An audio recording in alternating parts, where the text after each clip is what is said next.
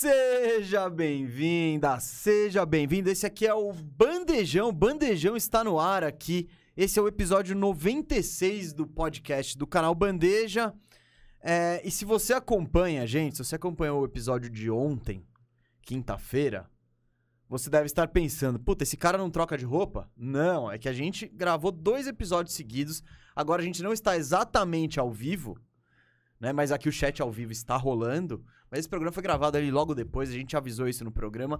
Por quê? Porque o programa ia ficar muito extenso, a gente falou ontem da Conferência Leste. Não mande superchat. Não mande. Eu te apresentei já? Não é porque você foi apresentado no programa anterior que você já foi apresentado nesse. A galera nem sabe quem é você ainda. Oi, tudo bem? Se Eu apresenta. Rafael Cardone, o Firu. Eu trabalho aqui Há 95 programas. comentando basquete. Então, esse é o Firu, que ele já falou que não tem superchat hoje. Esse é- sem ser apresentado, mas. Ô, Recapitulando. mano, o Cascão vai gostar. não, vai se você, ser- se você mandar. Você vai ficar decepcionado. Você não vai ter resposta, mas a gente vai agradecer de coração a contribuição. Por que, que tá rolando tudo isso aqui? Vamos explicar logo. Ontem, quinta-feira, foi ao ar, ao vivaço ali, a prévia da Conferência Leste. Só que a gente, a gente tem o bom senso de não fazer aí um programa de 5, 6 horas seguidas aí, pensando em você, audiência. E aí, o que, que a gente fez? Mas a gente não pensa em nós aqui, nós somos guerreirinhos. Porque a gente terminou o programa da quinta-feira e já começou a gravar logo na sequência o programa da sexta-feira, que entrou no lugar do Bandeja Bet. Agora nos playoffs o Bandeja Bet tá diferente, você vai perceber. E com a prévia da Conferência Oeste, vamos fazer exatamente o que fizemos ontem do Leste no Oeste. É, de duas horas pra cá tem alguma coisa nova de Lakers que você quer falar ou não? Não, não, não vai ter Lakers nesse programa, então. Ele provoca, ele provoca. Daí a gente acaba falando do Austin Reeves, das coisas. Não, eu fico curioso onde a gente vai. Não vai falar do Mac McClung? Tá pintando, tá pintando. Tá pintando. Você não Eu provoca. não provoco, eu não provoco. Não, já deu. Momento Lakers, você é torcedor do Lakers, você foi contemplado agora com falando do MVP da D-League, ele foi, né? Foi? Não, Rookie of the Year da D-League. Ah, animal, hein? Muito prestígio. Muito prestígio. Esse é outro que é- seria barrado no Bandejão Awards ali. Ia ficar na porta de fora junto com o Trey Murphy. Pô, um novato da D-League, sim, eu É. imagino que ele vai ser barrado. Mas agora ele é um leicão, né? Mas enfim, gente. Ontem fizemos a análise de todas as, as, as séries do leste. E hoje vamos fazer a mesma coisa aí com a Conferência Oeste. Tam- mas a KTO tá na jogada também, tá? Não esqueça que a gente tá lançando as probabilidades de cada série. Depois vai ter um palpitão. Aí a gente vai falar qual que é a probabilidade dos nossos palpites darem certo. Se avançar todo mundo que eu falei, ou se avançar todo mundo que o Firu falou, ou no caso do leste, eu e o Firu estamos 100% igual aí, hein? Os mesmos palpites. Então já já vou até falar agora, acho melhor, né? Aham. Começar aí, fazer essa moralzinha com a KTO. Por exemplo, eu e eu, Firu, a gente apostou que o Celtics passa no programa de ontem, que o Milwaukee passa diante do Chicago, né? Celtics e Nets. E que o Toronto elimina o Philadelphia. O Miami ainda não tem porque não tá definido o confronto, né? É, hoje à noite contra o. Hoje tem Hawks e Cavs pra definir o adversário do, do, do Miami. Mas só nessa brabinha aí de três times, Firu. Retorno de 4,8. Nada mal. A gente vai botar cinquentão nessa. E se a gente ganhar, meus amigos. Vamos vamos esperar o Miami pra botar? Não, eu gostei do 240, vambora. Ah, Miami vai multiplicar 1.03. Você acha que vai ser pouco? Ah, contra o Hawks nem tanto, né? Que a gente falou. Você quer esperar? Eu acho que é. Tá, vamos fazer. Vamos, Vamos fazer, vamos Já- fazer assim. Pra conter. A graça do programa, a galera tá esperando aí. Então é isso, ó. Vamos, vamos lançar a braba em Celtics, Toronto e Milwaukee pagando 4,8 de retorno. E vamos fazer a mesma coisa com os confrontos do Oeste. Por que, que a gente não fez ainda? Porque eu não sei em quem o Firo vai apostar, eu não sei em quem. Tem certos confrontos que nem eu sei em quem eu vou apostar. E é disso que a gente vai falar hoje aqui. Fala hoje. Queria avisar também que, ó, na Firmeza Networks, o Arrumando a Casa do Cleveland Cavaliers tá no ar. Ficou muito bom, particularmente, hein? Gostei muito do nosso Cavs. Vai pra final no que vem o Kevs. Mas vai, esse estimeco aí do leste, putz, o Cavs vai chegar, seta pra, seta pra esquerda ali, farol alto, sem freio. Ah, e a gente vai fazer a préviazinha aqui do, do, do leste. Ah, vai ter momento Descomplica também, oferecido pelo Vinho 22 aqui, que está conosco no estúdio. A gente não gravou, então já quatro horas de estúdio aqui, não tomamos um golinho de Vinho 22 aí, mas depois do programa a gente vai mandar um... Abriu o bruto. Fazer um Ayrton? Fazer um Ayrton é da hora, hein? Meter- Começo dos playoffs, pô. Que a, gente, me- a gente merece, hein? Vamos, vamos. Vai ter um Ayrton aí depois. YOLO, YOLO. YOLO, YOLO, YOLO. Essa é a lista. Isso foi algo que o Bandejão nos ensinou. Que você aí do outro lado, na audiência. Você quem foi? Foi a Desirê?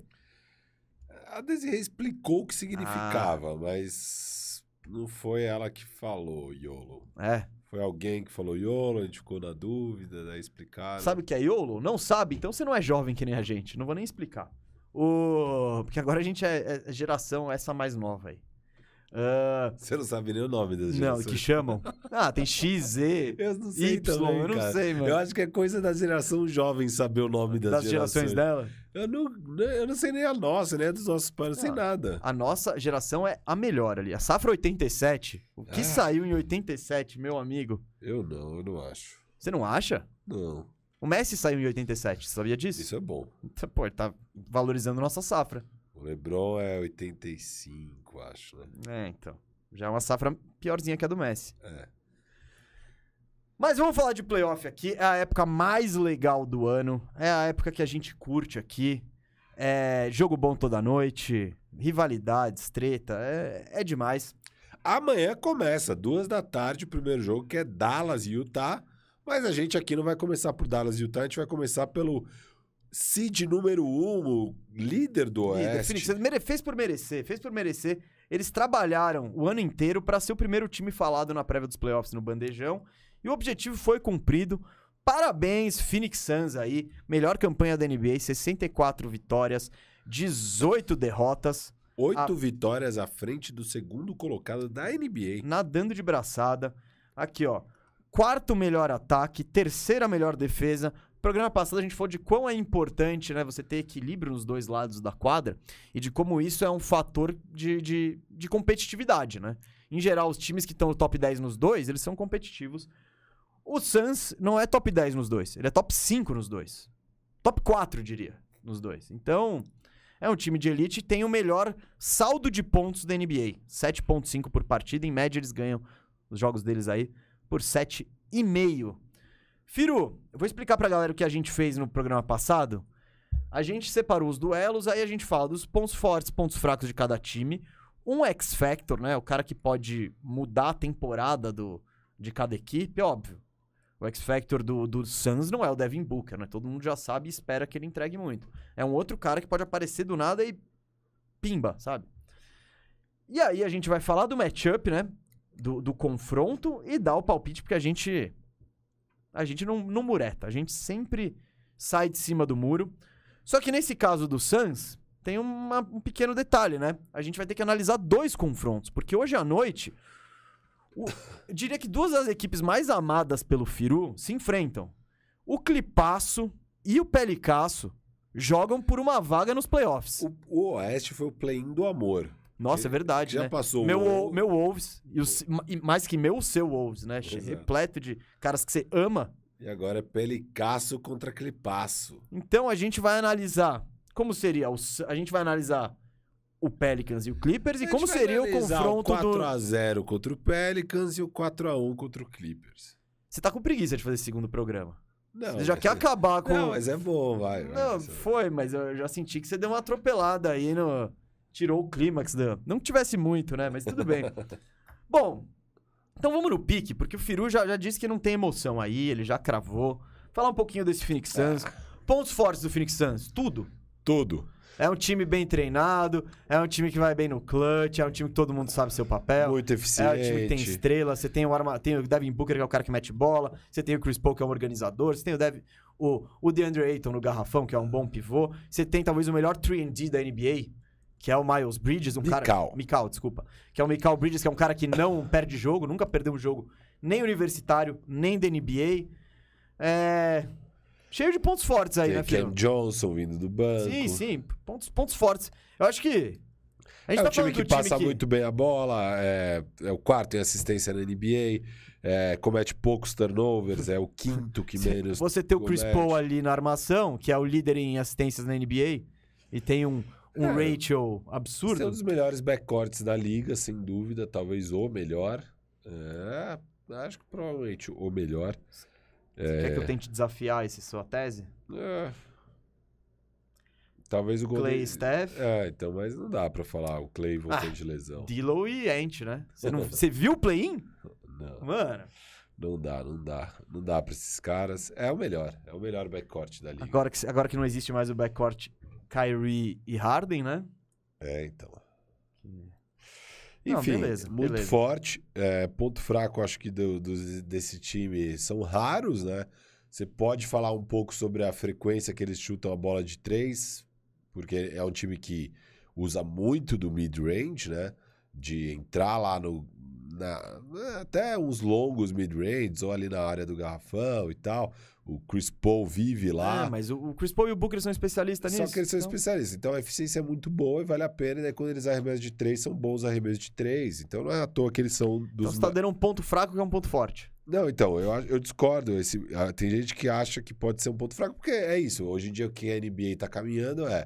Cara, os melhores arremessos é lance É o- livre e bola de três. Então, eu acho que isso passou essa época. Antes, É. era, antes era esse fetiche com o, com o Houston Rockets, né? Que eles eh, era tipo, mano, o Daryl Morey falou: é isso, é bandeja, o chute de três e pronto. Já aí deixaram qualquer claro prego. que não é assim. E aí agora, eu acho que, tipo, tem os caras que são elite no mid-range. Você pega o Duran, você pega o DeMar DeRozan, você pega o próprio Devin Booker, Chris Paul, que são os caras que têm eficiência nessa posição. Então, um chute de mid-range desses caras não é a mesma coisa que Exato. um mid-range do Jordan Clarkson. Então, desequilibrado. e, e não é um problema, eu concordo com você. Acho que um dos poucos problemas que esse time tem é um time que vai pouco pra linha do lance livre e nos playoffs isso é importante e tal, mas assim, é um time com poucas falhas. Não, um é, time com poucas concordo. falhas.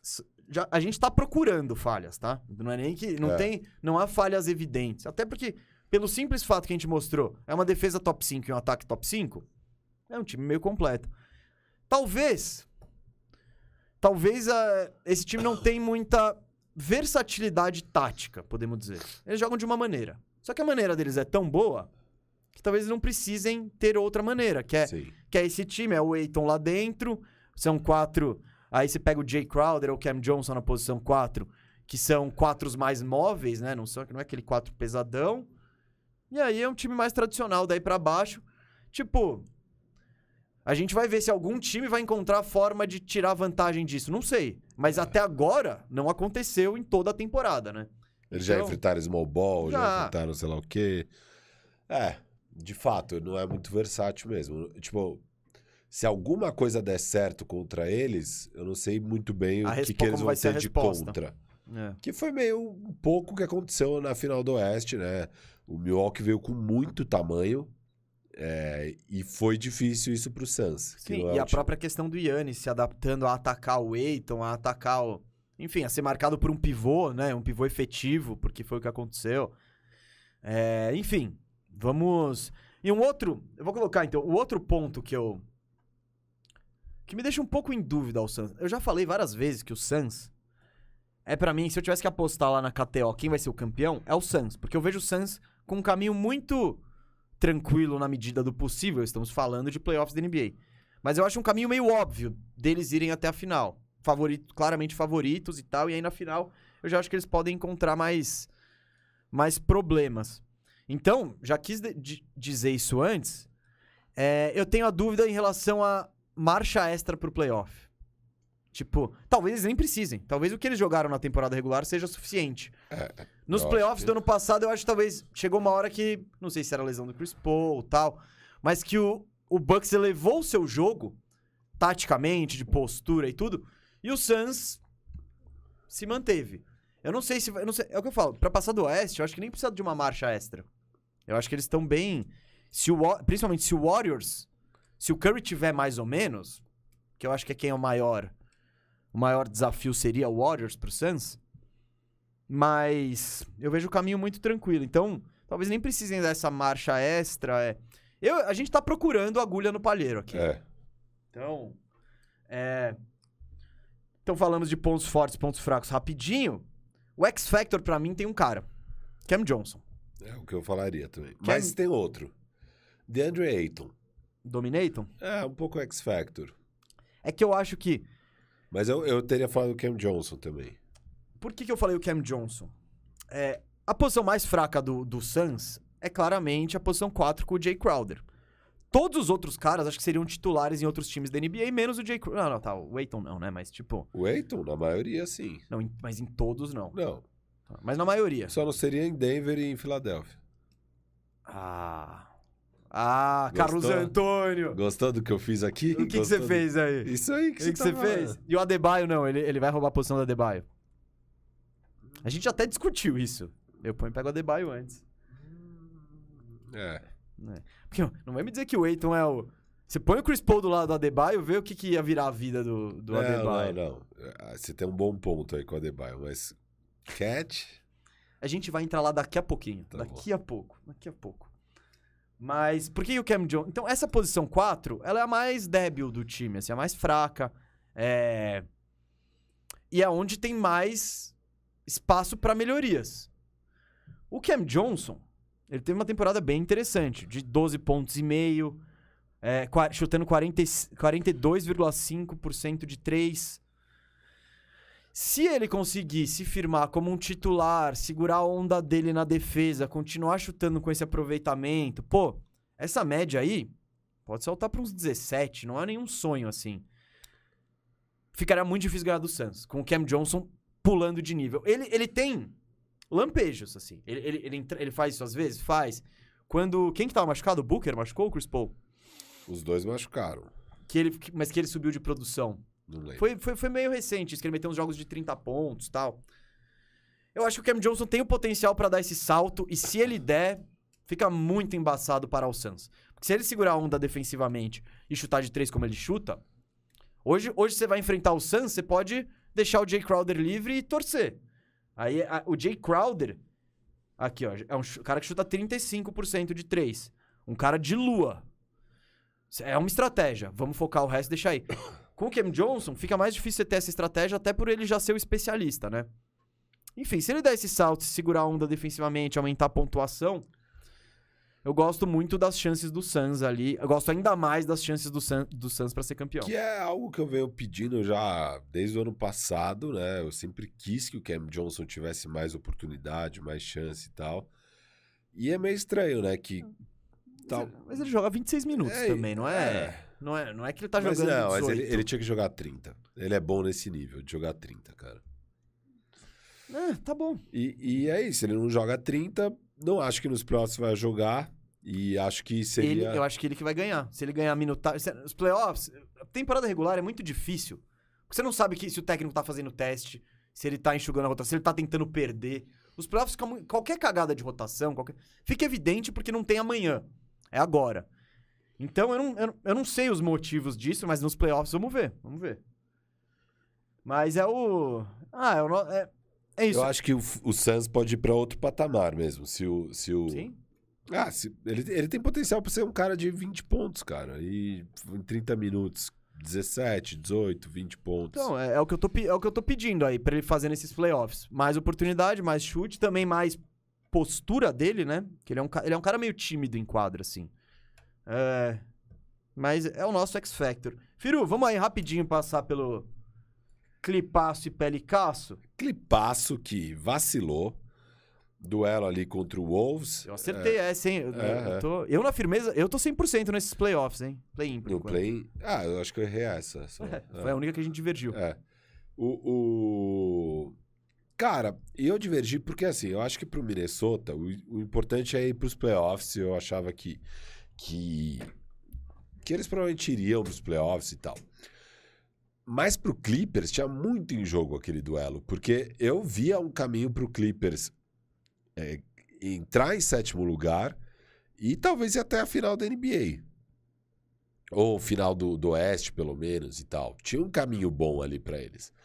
É, E agora, caindo aqui contra o Phoenix Suns, e o Wolves, digamos, o Wolves não ia alçar voos tão altos assim de qualquer maneira. Não- eu não punha a menor fé no Wolves. Bom, o Wolves tá lá. Eu, Vamos falar daqui a pouco de, de exato. Wolvaço. Eu cravo que o Wolves não vai Passar do segundo round. Não, vai- não, não, não. Passar. Do segundo round. Não, pro segundo round. Do. Pô, você tá cravando em. Não, entendeu? Pô, mas essa foi a braba menos braba que eu já ouvi que é aqui. braba. Não, mas, mas a galera tá acostumada. Não, não tô falando que é uma braba. Então, assim, eu não acho que altera muito pro Minnesota entrar em sétimo e oitavo e tal. Agora, pro Clippers alterava e eles perderam o jogo. É, foi legal o jogo, foi um bom jogo. Foi, eu curti. Ah, a gente assistiu junto. A gente assistiu junto, pô. Lá no pós-futebol a gente viu o segundo tempo. Exato. Eu, é, eu assisti o... na metade do segundo quarto em diante. É, a gente arrebentou com o jogo. Dylan Calma, foi não muito é, não bem. é a hora de falar do Minnesota. Não, a gente tá falando do clipaço. Sim. E o Clippers, é, enfim, faltou ali, né, mesmo? O que, que você achou da atuação do Clippers contra o Wolves? Cara, é, mas o Clippers falta. Você não tem a estrela. O Paul George. Cara, o Paul George jogou super bem. Você precisa elogiá-lo. Ele jogou bem. Mas é. É um time cheio de peças complementares. Mas que falta, falta star power, falta punch ali. Eu acho que é onde você tá querendo chegar com a questão do Kawhi Leonard. Né? Você. Sim, não. A, a minha esperança com eles é que se eles vão avançando aos trancos e barrancos num, num caminho mais fácil, em algum momento pode voltar o Kawhi e aí você vira um contender. É, sem o Kawhi, aqui contra o Suns não vai ter Kawhi, não tem a menor chance, assim, a menor chance. É. Eu não, eu não, eu não acho. É a repetição da final do Oeste que do deu um ano passado. trabalhinho, né? Foi E 4 se a 2 você for ver, aqui, vamos ver o copo meio cheio? O time do Clipaço melhorou. Chegou o Covington, chegou o Norman Powell. Foi embora o Pat Bev, que era importante Hum. pra encher o saco ali do... Estamos vendo como. Estamos É, vendo como. é. Já vamos falar de Patrick Beverly. Então, assim, eu acho que tá melhor. Eu acho que tá melhor. É, É, eu não. Mas o Suns tá melhor. O Suns tá jogando muito melhor esse ano do que ano passado.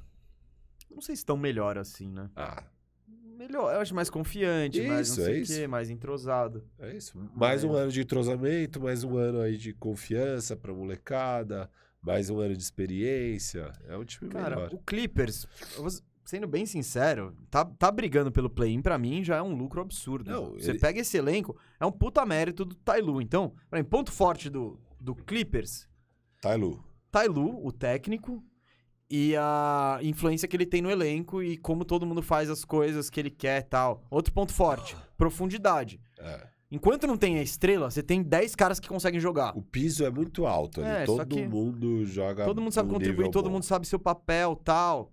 Só que falta, chega na hora de decisão, é mais difícil. Tipo. É, é- é basicamente uma questão de talento. O- Os outros times têm muito mais talento e. e- É, e foi isso, né? No jogo contra o Wolves, mesmo com o Cat mal, você ainda tinha dois super talentos ali, né? que foi? O Ed, você não acha um super talento? Eu acho. Quem que é o outro super Não, o talento? Dylan é um talento, é um cara que já foi ao All-Star. Super Ah, talento. super. Mas se for comparar Não, é que eu gostei do termo que você usou. com Red Jackson, Norman Powell. Eu tenho certeza que você escolhe o Red Jackson antes do, Escolho, do Dylan. escolho, Então, porra, que escolho. super talento é esse? É, mas ele tem mais talento, é que ele não consegue produzir com o talento que ele tem. É. Mas você não, mas você me perguntar Não, mas quem, já- quem tem mais talento, Red Jackson ou Dylan? Mais talento, talento. Ah, talento é bem relativo, porque o Red Jackson ele tem os movezinhos, mano. Ah. Ele tem os shake and bake dele. Quem tem mais talento mesmo? Red Não, Jackson quem ou tem Dylan? mais- Potencial, talvez, seja o D'Angelo Russell. Talento, ele tem mais talento, só que ele é... É talento é relativo. Ta- o ta- tem- existe, há talentos pra várias coisas. O Pat Bev tem talento pra defender. Não, no, no, o Pat Bev não é um cara talentoso. O Pat Bev é um cara esforçado e aguerrido e outras coisas. Talento é talento, pô. Tá bom. Não Ah, pode chamar tudo de talento. Talento é uma coisa específica. Não é? Ah, ele tem talento para as outras coisas específicas. Não, é talento. Eu acho que tá. A gente tem que trazer o Pasquale aqui. Eu acho que você tá, tá- você tá botando a definição aí que você quer na palavra, mas tudo bem. Tá. Tá bom. Você, você quer, você quer dizer que o Dylan é mais talentoso do que o Sim. Red Jackson? E no dia bom, que era um dia bom, deu certo. Já vamos falar de dia bom daqui a pouco. E de dia ruim. É. Mas, bom, não, não vou, a gente já tá e de gastando... novo, o Clippers agora vai enfrentar um time que tem mais talento também. Isso, boa, boa. Gostei que você já, já fez a roda girar. É. Total, é, é- é meio que o oposto do Clippers, né? Você pega o, o- o Pelicans, que por sinal ontem eu vi o finalzinho do jogo contra o Spurs, e Hum. que, que, que mal, eles maltrataram a bola ali. Foi o- aparentemente tava um cacete pro Eu Pelicans. parei de ver quando tava um cacete. Não, eu, eu liguei a TV, o Pelicans não fez mais nenhuma cesta, o Spurs me meteu um 17-1, assim. Aí o Brandon Ingram fez umas cestas lá no final e... Mas enfim, o Pelicans é meio que o oposto do Clippers. Você pega o, o Pelicans, tem, tem caras ali, cacifes ali, de... de- CJ. é, Ingram. CJ Ingram, o Valance, o próprio Valanciunas. A questão é que o elenco deles é minúsculo. Você vai puxando as... Acabou já, tipo... Você tem um time titular e Já- olhe lá. É o Josh Hart, Herb Não, Jones. que Josh Hart foi embora. Não, quem que fecha? É o Herb Jones e o Jackson Hayes começa o jogo. O Reis Só que quatro. ontem, só que ontem, como, como até a gente falou disso na Firmeza Networks, o, prevaleceu o estilo do Spurs que é mais baixo. E aí quem que entra? O Alvarado. Então é que é um jogador interessante, tá? Mas você tá falando de um novato de tantos anos. Falando de playoff, gente. Isso aí faz diferença, né? Ele é muito tá carisma, parecendo- muito tá da hora. o Doc Rivers aqui falando. O- É. Você é o B-Ball Paul? Não, mano. É, é que eu não, me empolgo, eu não me empolgo também, senão eu já estaria. Não, respeito ao Alvarado, pô. Senão eu Respeito estaria agora tentando, ligando pra todos os times, falando, mano, você viu o último dia da NBA? O Quickly é o novo melhor armador da NBA. Vamos, vamos atrás dele. E não é o caso. Mas é isso, o Pelicans tem um time. Eu acho que eles também estão num começo de reformulação. Não começo, mas tipo, o CJ, assim como a gente fala do não Kings. tá pronto, né? É, é isso. Falta muita coisa e eles têm. Inclusive um tal de Zion. Ah, nem falando do Zion ainda, esse, esse, esse oreiudo aí. Que não jogou um minuto esse ano, já perdeu mais jogos do que fez. Mas tá enterrando. É, isso que importa. Ele tá aí. Deu fa- 360 Deu, no e postou, no- postou no Insta? Acho que tava rolando cobertura mesmo de É. mídia, assim. É. Então, tem o tal do Zion aí, que eu, eu não vou levá-lo em consideração. Mas o Pelicans é isso. Tem poucos jogadores, mas jogadores talentosos. É um time mais bagun muito menos coletivo do que o, do que o Clippers. Porque o Clippers tem. é, é, o Cl- o Clippers tá todo. Jogadores medíocres na mão do treinador. O Clipaço, o CJ McCollum chegou agora, ele já virou o armador do time, um monte de gente. Pelicasso. É, Pelicasso, isso. CJ chegou agora, enfim. O, o, Willie Green é um técnico novo ainda, que tá também tentando se acertar. É mais bagunçado. E ontem aquela reta final de jogo que você já tinha dormido, mostra muito. É um time que. Puta, não- Anteontem. Porque então É, é, é verdade, agora é sexta-feira. Então, anteontem, é um time que. Que aí chega a hora não tem jogada, aí isola o Ingram, é uma tijolada, CJ. Então, tem menos alternativas. Vamos opinar primeiro então esse jogo? Quem que passa? Ah. Cara, Quer que eu fale? eu vou de Pelicasso. Eu ia de Pelicasso também. Talento. Mas apesar que. Ou Pro não? Clippers, se eu não me engano, é até bom cair fora, porque eles têm um pique que eles Que é mantêm. protegido, É, será? o é o, Pe- o Pelicasso também deu o pique. E o Pelicasso, se cair fora e der a sorte de subir no draft, eles ficam com o pique. Não, mas o do Pelicasso não vai pegar. É protegido 4. É. Não, esse, esse esquece. O Pelicasso já largou aí o já pique perdeu, dele, é. Cara, então, eu não- eu- na verdade eu não sei. Eu, eu acho esse jogo literalmente uma moeda jogada pra Ah, cima. eu acho também. Porque o CJ McCollum pode chegar e meter 40 pontos. Ou ele pode meter 12 com 3 de 20 de quadra. E. sei lá. Eu vou torcer pro Pelicasso. Ah, eu. Você acha que vai dar uma série melhor? Não, porque aí pelo menos vai ter aquela especulação. Será que o Zion vai jogar? Será que o Zion vai Nossa, jogar? é tudo que a gente quer, mais uma novela. É. Então eu vou de clipaço, pronto.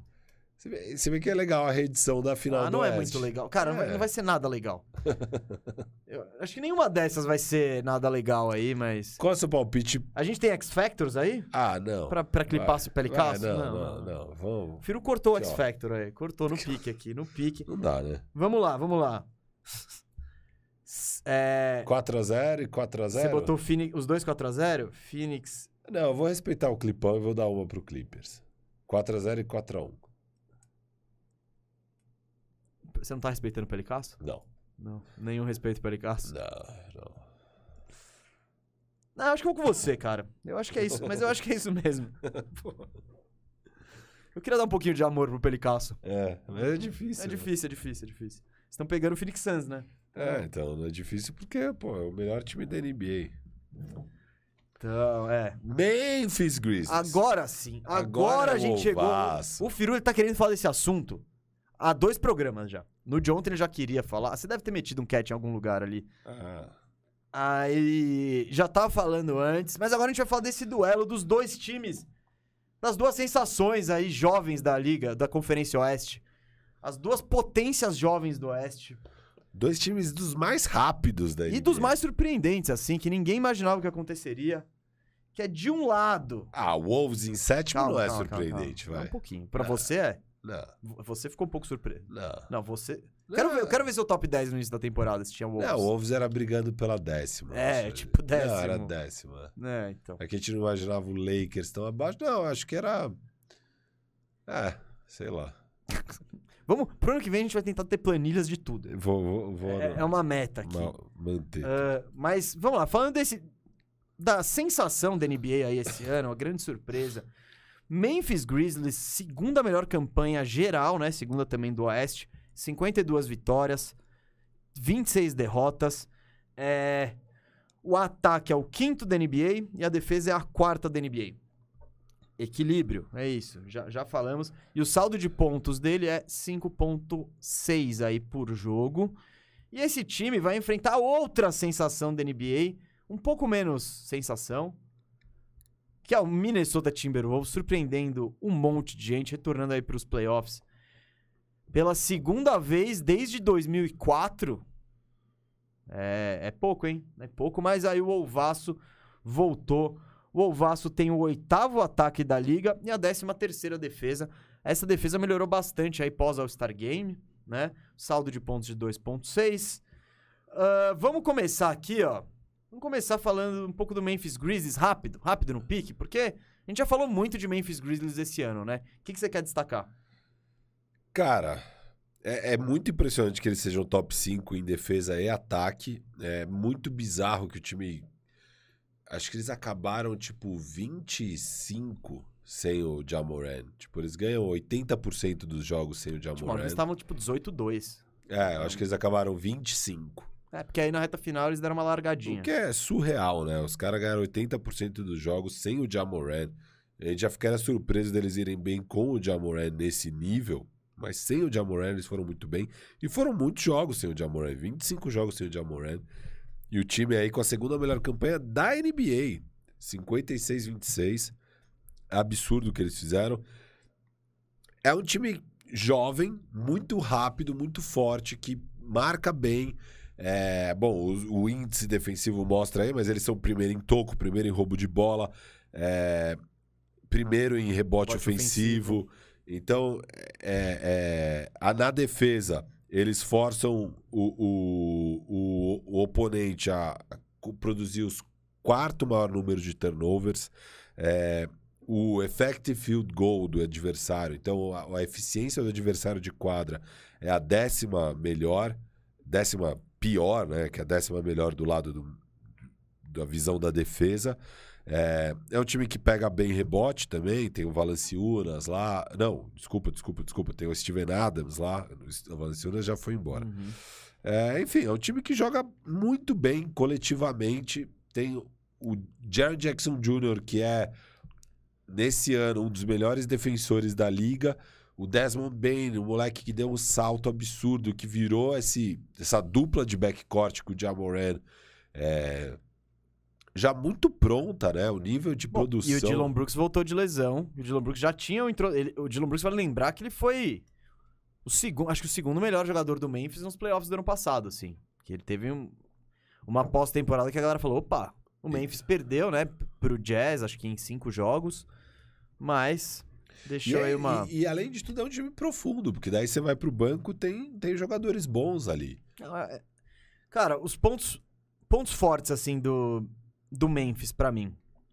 Tudo que você falou, eu concordo. É um elenco profundo, tá na mão do técnico, todo mundo sabe seu papel, todo mundo executa, não tem ego. Eu já falei isso aqui, você pega o Steven Adams, ele vai pro banco, ele tá batendo palma pro, pro ca- Central é Santi muito Aldama, tá ligado? Ele tá batendo, ele tá nem aí. A galera parece não estar nem aí com os seus com a sua produção individual e todo mundo pensando no coletivo. Eles têm a superestrela, que é difícil você imaginar um time ser campeão sem uma superestrela. Vai ser o desafio, por exemplo, do, do Toronto, a não ser que o Siakam, né? É, tipo, é difícil você ver um time que não tem a superestrela com pretensões grandes, né? Então o Jamoran já se firmou como isso. Vamos ver agora Eu, eu acho que não é nem uma questão de se provar, é mais uma questão de curiosidade, de ver como é que. Porque se o Jamoran for mal nos playoffs desse ano, ninguém vai falar, ê, pé de rato, pregão, só joga temporada regular. Eu não. Eu acho que a vibe tá boa, independente do que acontecer aí. E, é- e é, e é uma equipe. Com, co- é isso, um coletivo muito forte, com, com. Na mão do técnico, profundidade, elenco profundo, pode entrar muita gente mudar o jogo. E eles têm também o, a autoconfiança, assim, o swag lá, o- que é da hora também. É bom ver o, ver o time assim.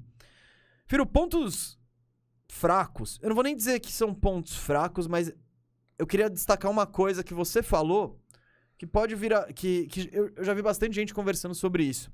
Que você falou que o, o Memphis é muito forte nesses que eles chamam de hustle stats. Os- o- as estatísticas de raça, de física. Se, ah, se jogar uma bola É, então, por perdida. exemplo, e aí, ó, rebote ofensivo.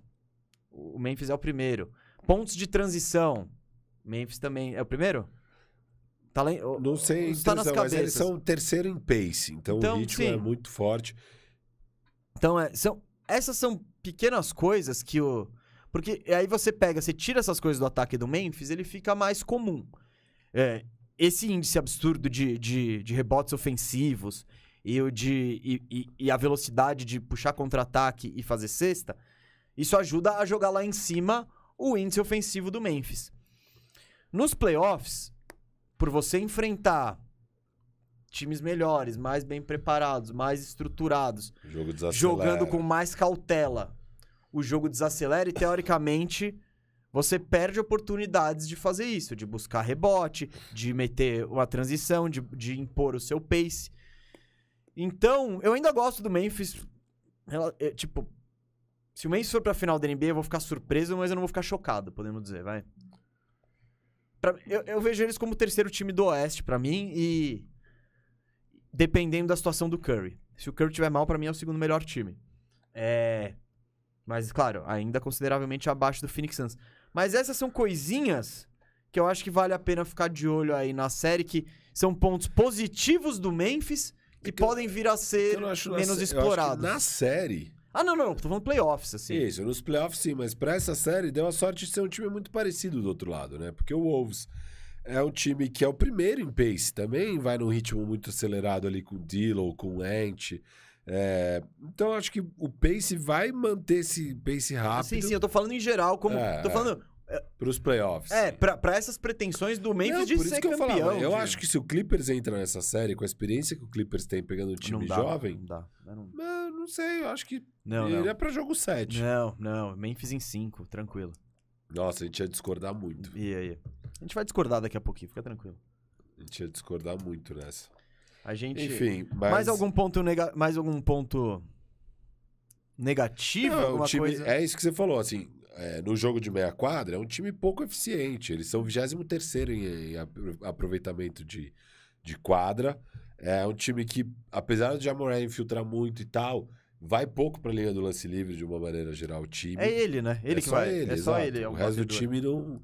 Ninguém consegue cavar uma falta. É... E, bom, enfim, X que- Factor. X Factor, cara. Pro Memphis. Pro é isso? Memphis, pro Memphis, é. Eu tenho dois. Cara, o Dylan Brooks. É eu o Dylan Brooks. Eu acho um que a grande é o... questão aí é se, se o Dylan Brooks vai encaixar 100% aí no Ah. lugar do Melton. É que ali é, é a posição 3, né? É Jai Ben, Jerry Jackson Jr., Steven Adams. Aí tem essa posição 3 que tava o D'Anthony Melton, às vezes o Zaire Williams. E agora com o Brooks voltando, ele tende a levar essa posição. Eu, eu acho que o. Desculpa. Eu acho que o Brooks é um grande X Factor. Porque ó, você vê a média dele aqui, ó, 18 pontos. Tudo bem que ele tá jogando sem o Jazz, sem um monte de gente. Então, isso tá inflado. Mas se ele tiver um. Um aproveita... e Isso chutando com um aproveitamento não muito bom, 43% e tal. Ah, eu acho que se ele conseguir ter essa produção ofensiva constante, com o Desmond Bain também, outro cara que é, meu, Desmond Bain segunda temporada, também é difícil exigir muito desses caras. Mas se o Bain e o Brooks, os dois têm- estão bem, cara, fica muito difícil de você, marcar esses wings com o Ja no meio. E meu outro X Factor é o Jaren Jackson Jr. Porque ele tem, ele tem várias questões que vão ser provadas nesses playoffs. Falta, Falta. Bola de três. Ele teoricamente é um especialista, mas ele chuta 32%. Mas ele entrou na NBA sendo um especialista. É, sim. Ele arremessa, Firu, ele arremessa cinco bolas por jogo. Então, tipo, é número de especialista, pra, de tentativa de volume. Ele. Se ele, se ele subir pra 40, né? Se ele meter, pô, co- 38, tá ligado? Já é um, é um salto gritante, assim, e, e vai transformar ele, levar ele a um outro patamar de jogador do que ele é. Eu quero ver também como que vai ser é, as rotações do Memphis, assim, quanto, o quanto que ele vai jogar de pivô. E eu quero falar sobre isso no matchup que a gente vai, vai falar agora, porque eu vejo. Eu não sei se botar o Steven Adams pra caçar o, o, o Cat é uma boa ideia. Talvez o melhor seja você botar o Jaren Jackson, que tem o mesmo tamanho e a mesma, vers- a mesma mobilidade. Enfim, vamos entrar em outro. Aí Ni- jogar com o Dylan Brooks. Não, você pode jogar com. Você tem milhões de jogadores. Você tem o Kyle Anderson, você tem o Dylan Brooks, você tem o. Mas O Brandon sem, sem Clark. o Adams, né? Mas você não Sem acha o que é bom ter. Mas o Brandon Clark, você, você tenta. Mas. É. Você acha que o Cat vai tirar muito. Eu acho que Não sei, quando não o Cat sei. sai, deixa. eu- Mas é que. o- Não, mas é. Se o Cat, cara, o, o É. Cat é um cara que você não pode deixar ele livre pra chutar de três. Não, tipo, não. Se o, Aí e o Adams é muito pesado pra ir correr atrás dele. É. Talvez o que dá pra fazer é manter o Adams e deixar ele no Vanderbilt. Isso, isso. Não, beleza, mas. Mas é, o matchup eu acho que é o Jaren Jackson no catch. E aí seria muito. Esse matchup aí seria bem da hora. Mas já, tô- já tô me, me antecipando aí. Mas. Cara, dá pra fazer, eu acho que talvez vai ser a estratégia do Memphis, um pouco da do tipo de marcação que o Clippers tentou fazer com o, com o Cat. Que é você jo- Que eu não vi. Quando eu vi, eu vi, o- eu vi Ah, o terceiro quarto do catch também, né? Mas eles- não, o, o- ele- eles colocavam o Marcos Morris de cara lá, lá fora. Uhum. E aí, já na linha do lance livre, já tinha o, o, o Zubat esperando ele, Uhum. entendeu? Então, sempre tinha essa atenção dobrada e aqui dá pra fazer uma coisa. Jaren Jackson Então, pegando lá que- fora e, e aí uma já um posicionamento um pouco mais pra cima do Adams pra não dar nem Não, o espaço dele É porque como infiltrar. o Vanderbilt é zero arremessadores, Exato. talvez, talvez role assim. Enfim. Eu acho que- Mas eu acho eu que o acho- Jaren, ele tem. Eu acho que o nosso queridíssimo Tailu deu ali um belo do mapa da mina de como defender contra o Cat, sabe? Agora, Ah, calma, calma, calma aí, calma aí. Porque ele fez um tremendo terceiro quarto quando a gente viu, hein? Não, tô zoando. Vamos, vamos falar agora do Minnesota aqui. Pontos fortes. Você consegue destacar um ponto forte do Minnesota? o An- Anthony ah, eu sabia Edwards. que você ia falar isso. Vamos, Ué. vamos criatividade, vai. Isso a audiência tá esperando já. Tem mais nada? Não, é um time que arremessa muita bola de três. é, Eles são bons em rebote ofensivo, são bons em toco, em roubo de bola. Ele tem essas coisas parecidas com o Memphis. Só não é tão bom quanto o Memphis nessas, nessas Ah, questões, sabe? É, não eu, não, eu não acho muito parecido com o Memphis. Até por essa questão do pivô solto. E o Memphis, ele curte jogar com dois grandões, grandões não, não, mesmo. Eu não tô falando que o time é parecido, tô falando que tem essas coisas Ah, tá, parecidas isso- de ser um time jovem, com muita energia, que rouba muita bola, que pressiona o adversário, que imprime um ritmo rápido à partida. Então eles têm essas coisas parecidas que acabam ajudando o, o, o Wolves a conseguir ter o oitavo melhor é, rating ofensivo aí da liga. É, mas eles são muito piores como time do que o Memphis, assim, no geral, para executar diversas coisas. É, é um time. Aí eu já ia falar das coisas ruins, ainda é para falar das coisas boas, né? Posso, eu posso destacar alguma coisa boa do Vai, Minnesota? vai vai lá. Eu não vou falar de Jaden McDaniels aqui. Tá. Mas. Não, o- não. Quer falar do Vanderbilt? Essa duplinha é legal, hein? É uma bela dupla pra você ter no seu elenco, eu só digo isso. Não, o Jaden McDaniels, ele jogou muito bem defensivamente na reta final do jogo, depois que saiu o, o catch. Ah, o time foi bem sem o Cat. Sim. Mas então, ponto positivo. Já troca o assunto. O quê? Não, mas você, Ah, você quer que- botar ele com ponto negativo? Vou falar de catch agora. Pra Não. mim, ele é um ponto positivo. Pô, tem que ser, né, não, Cat? então, mas tem que. Não, lógico. Você você- acabou de entrar no terceiro time ao NBA, Cat. No nosso, né? Que é muito mais. Ah, mas vai entrar. Não, ele vai entrar. Na NBA ele vai estar ou em terceiro ou em segundo. Dependendo se- dos maracutaias. é, se fizer as maracutaias de querer deixar Embiid e Joker no primeiro time. Então, eu acho o Minnesota, ele tem esse ataque que ele é interessante por conta do Cat. O Cat, ele tem um skill set muito único, que é ser esse chutador de elite, com volume, com, com velocidade de arremesso, a movimentação dele é rápida e tal. E isso, cara, querendo ou não, você precisa se preparar pra enfrentar um time assim. Que o, o garrafão tá mais aberto e, e o Cat, ele te traz essa, essa versatilidade de, de maneiras de jogar. Você pode usar ele. Eu nem acho que. Eu acho que muitas vezes o Minnesota nem, nem usa ele do jeito que ele. E eu também acho que ele também precisa aprender umas coisas ou outras de se envolver no jogo. Mas eu acho ele um ótimo jogador. É. A atuação dele foi bizarra.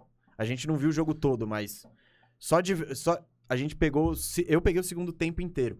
Eu achei que ele foi muito bem no terceiro quarto. Já tava com quatro faltas, né? Mas pegando rebote ofensivo, trabalhando lá dentro. Mas ele vai e faz faltas estúpidas e é eliminar. Então, é, na- não- dá pra passar pano. É tipo, você não pode ser burro assim nos playoffs ou no play-in. Ele correu o risco de botar a temporada do Minnesota inteira em risco, assim. Só não botou por quê? Porque apareceram o Cat, É, aliás, o Ent, o Anthony Edwards e o D'Angelo Russell. O D'Angelo Russell, aquela bola de três que ele meteu foi muito engraçado. Que foi a bola que vira o jogo. E eu e o e ele arremessa com v- 19 segundos no relógio, a três passos da linha. E a, e a gente falou, né, na hora. Arremesso erradaço e caiu. Mas era o arremesso errado. Isso é o D'Angelo Russell. É. O D'Angelo Russell. E. Tipo, ele. Ele, ele, ele é bom, ele é, é o que você falou, ele é talentoso, ele, mas a decisão de. A, a tomada de decisão dele é meio. É, é muito irregular. O D'Angelo Russell ele pode estar tendo um jogo animal.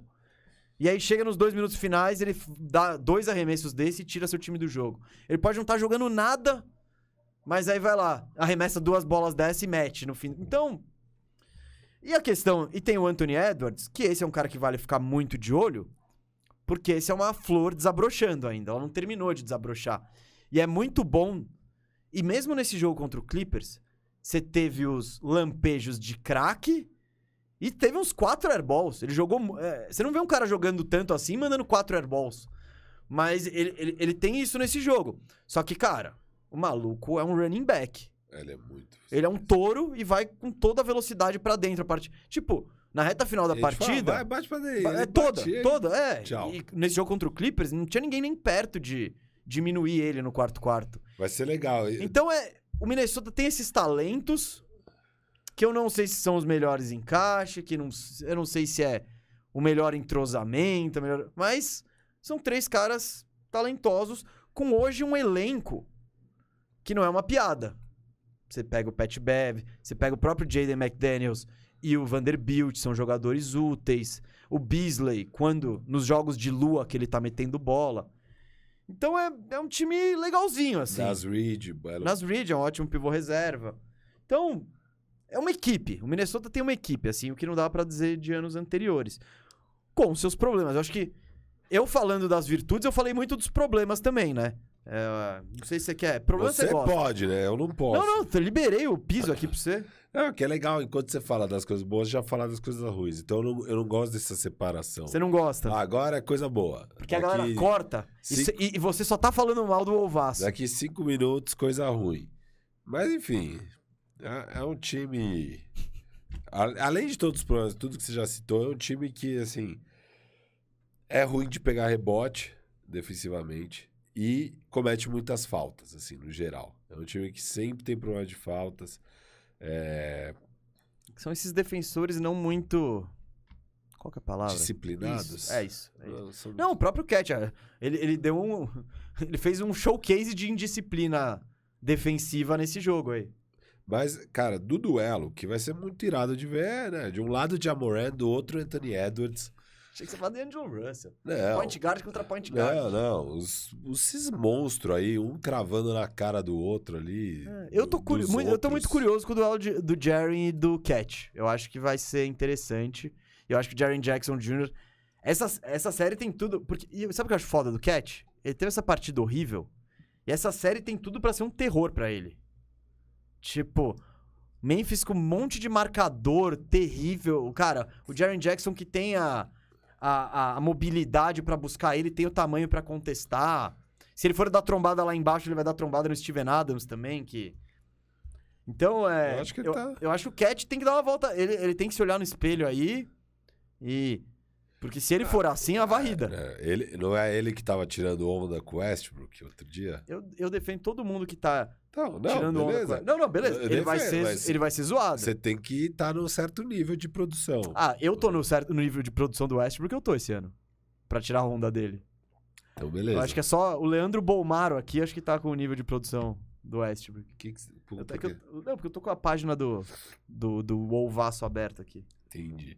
Bom, é, eu concordo com você. O Cat tem que dar a volta por cima. Ficou muito, Não, muito feio. Muito feio, muito feio. Muito feio que ele, essa produção patética dele. Já me deu raiva de eu ter colocado ele no meu terceiro time. Devia ter ido com o Goberzão, Ah, não. Ah, Steady. Não, não, Goberzão. não. Nada sexy. Isso não é sexy. Ah, não, não, não é Goberzão, sexy. Vai com a Debye, Goberzão. vai. Dá, dá, dá, dá pra Debye. Falei, eu- foi uma braba que eu lancei. Gobert não ganha mais jogador de defesa e ao NBA. Eu lancei essa braba. É, você falou, eu discordo. Não, vamos ver. Estão falando em Gobert no, no Golden State Warriors. Isso tem tudo pra derrubar minha. É, ele em Charlotte. Não, não, não, mas não. No Warriors é por causa da hype. Em Charlotte, acho que não. É, A não ser que o Charlotte vire a melhor defesa da NBA ali, a gente fala, tá bom, vai. que o Golden State. Se arrumou o Charlotte, isso é, é- é tudo isso mesmo. Cara, KTO está dando 1,26 para Memphis e 4 para Minnesota. As odds de Memphis ganhar em 4 jogos, varrida, 6,6. Em 5 jogos, é o mais provável, 3,4. Em 6 jogos, 4 a 2, 5 vezes. E em 7, no jogo 7, 4,5. Já o Minnesota, uma varrida do Ah, Minnesota, isso, isso aí 40 é- vezes. Em 5 jogos, 21 vezes. No jogo 7, 11 vezes. E o mais provável de vitória do Minnesota era o jogo 6, com 8,6 vezes. Palpite? 4x0? Eu sei que você tá querendo. Você odeia o Minnesota. Eu Não, eu tô entre 4 e 5 e essa é uma que eu falo, não vai pra 6 nem a pau. Eu vou aqui, ó. Minas- Memphis em 6. Não vai nem a pau. Então vai em 4. Você tá muito. Por quê? 5 é quase 6. É, minha dúvida é se o Minnesota. É que eu confio muito no Ant ganhar um joguinho. Contra o Grizzlies? Que coisa é jovem, é que, que é bom. Não, eu vou em. Varrida, varrida. Eu não fiz nenhuma varrida Você até tá agora. querendo, você tá querendo. Você fez. A, A, a do- Pelicasso. Nós dois varrindo Phoenix ah, e Pelicasso. se passar o Clippers É. eu não varri, então não vale. Tem que ter varrida, né? Tem que ter varrida, essa é a varrida. Boa, boa. Gente, faltam duas séries aí pra Só gente. que, ó, eu acho que pode ir pra sete jogos mesmo, até. sério? Não, O sério, tá porque é um time aí. tão jovem. Não, não, você tá. Você, você, há um minuto e meio, É. você falou que não vai nem a pau pra seis jogos. É, é, é. É, vai, eu vou manter. Eu tô na dúvida com essa porra. Porque eu, eu não confio no Memphis, velho, ao mesmo tempo. Eu não confio no Memphis. Mas é verdade, eu falei que não ia nem a pau seis jogos. Não, e ontem você falou risada. exatamente Não, eu falei isso. exatamente essa frase. E outro dia, outro dia não, ontem, eu, eu até, ainda, o, aquele Wolbe lá postou do tipo, cara, vai ser animal ver essa série, sete jogos do Pat Beverly marcando de Amorã. Eu falei, que, mano, sete jogos? Você tá no, você tá no hype, hein, mano, com essa- esse jogo aí. Sete jogos do Pat Bev marcando já? Eu Acho que não, não difícil, hein? Depois eu fiquei pensando, eu falei, puta, vai dar sete jogos e ele vai ainda retweetar pro mundo inteiro e me aloprar. Tá ligado? Ah, você acha que você tem esse cacife todo? Eu não, mas ele, se ele for um lunático e guardar quem zoou ele, Tipo Cosme Rimoli? é, o Cosme tinha isso comigo. O Firu, você que não sabe aí, o Firu é desafeto de Cosme Rimoli. É. Só isso que eu vou dizer. Só é isso que eu vou verdade, dizer. É verdade. e aí eu comecei a cogitar, eu fiquei pensando, tipo, tá, qual é a chance de ir para um jogo 7, de fato? Aí eu fiquei pensando os argumentos para que isso vai no jogo 7. E é basicamente a inexperiência mesmo de Memphis, tudo bem que também tem a inexperiência do outro lado. É, Você tá falando com nenhum time. Exato, exato. Mas daí vai, sabe? Mas acho que não. É, eu vou, vou na varrida. Não, não, seria Não muito dar- feio você ir pra É. trás agora. Não, e também vai ser feio se você cantar vantagem tendo acertado depois de todo esse showzinho que você fez. Não- então eu já me ferrei. Já se ferrou. Não, esse, esse aqui você perdeu o seu leverage aqui. Você perdeu o seu É, essa é leverage. uma série que, cara, eu juro, eu tô. Você tá que você não sabe. É, tô pouco confiante. Tô confiante no quê? Pouco confiante. No quê? No, no, no, no- Em prognóstico. Não... Ah, tá. Você tá, tá pouco confiante do seu taco. É, é, eu não, não Ah. faço ideia do que vai acontecer. Eu, Boa, Firu Firu. Eu falei que não vai nem a pau, né? Não, nem a pau. Você foi muito veemente e um minuto depois você mudou totalmente a sua opinião. É, é, Totalmente. isso mostra onde eu estou com essa série. É, Eu- não. Ah, é, queria que estivéssemos ao vivo aqui, te- teria É. certeza que o chat iria O abaixo. chat vai curtir. Mas o chat está indo abaixo agora na Não, sexta-feira. não tá, porque eu pedi pro Moro editar essa Não, não, não, não, Moro. Cê- você, cê- o Moro tá aqui já desde a uma da tarde. Já são, ó, seis horas, a gente nem ter- não tá perto de terminar o programa. Se der mais trampo pra ele aí, é sacanagem.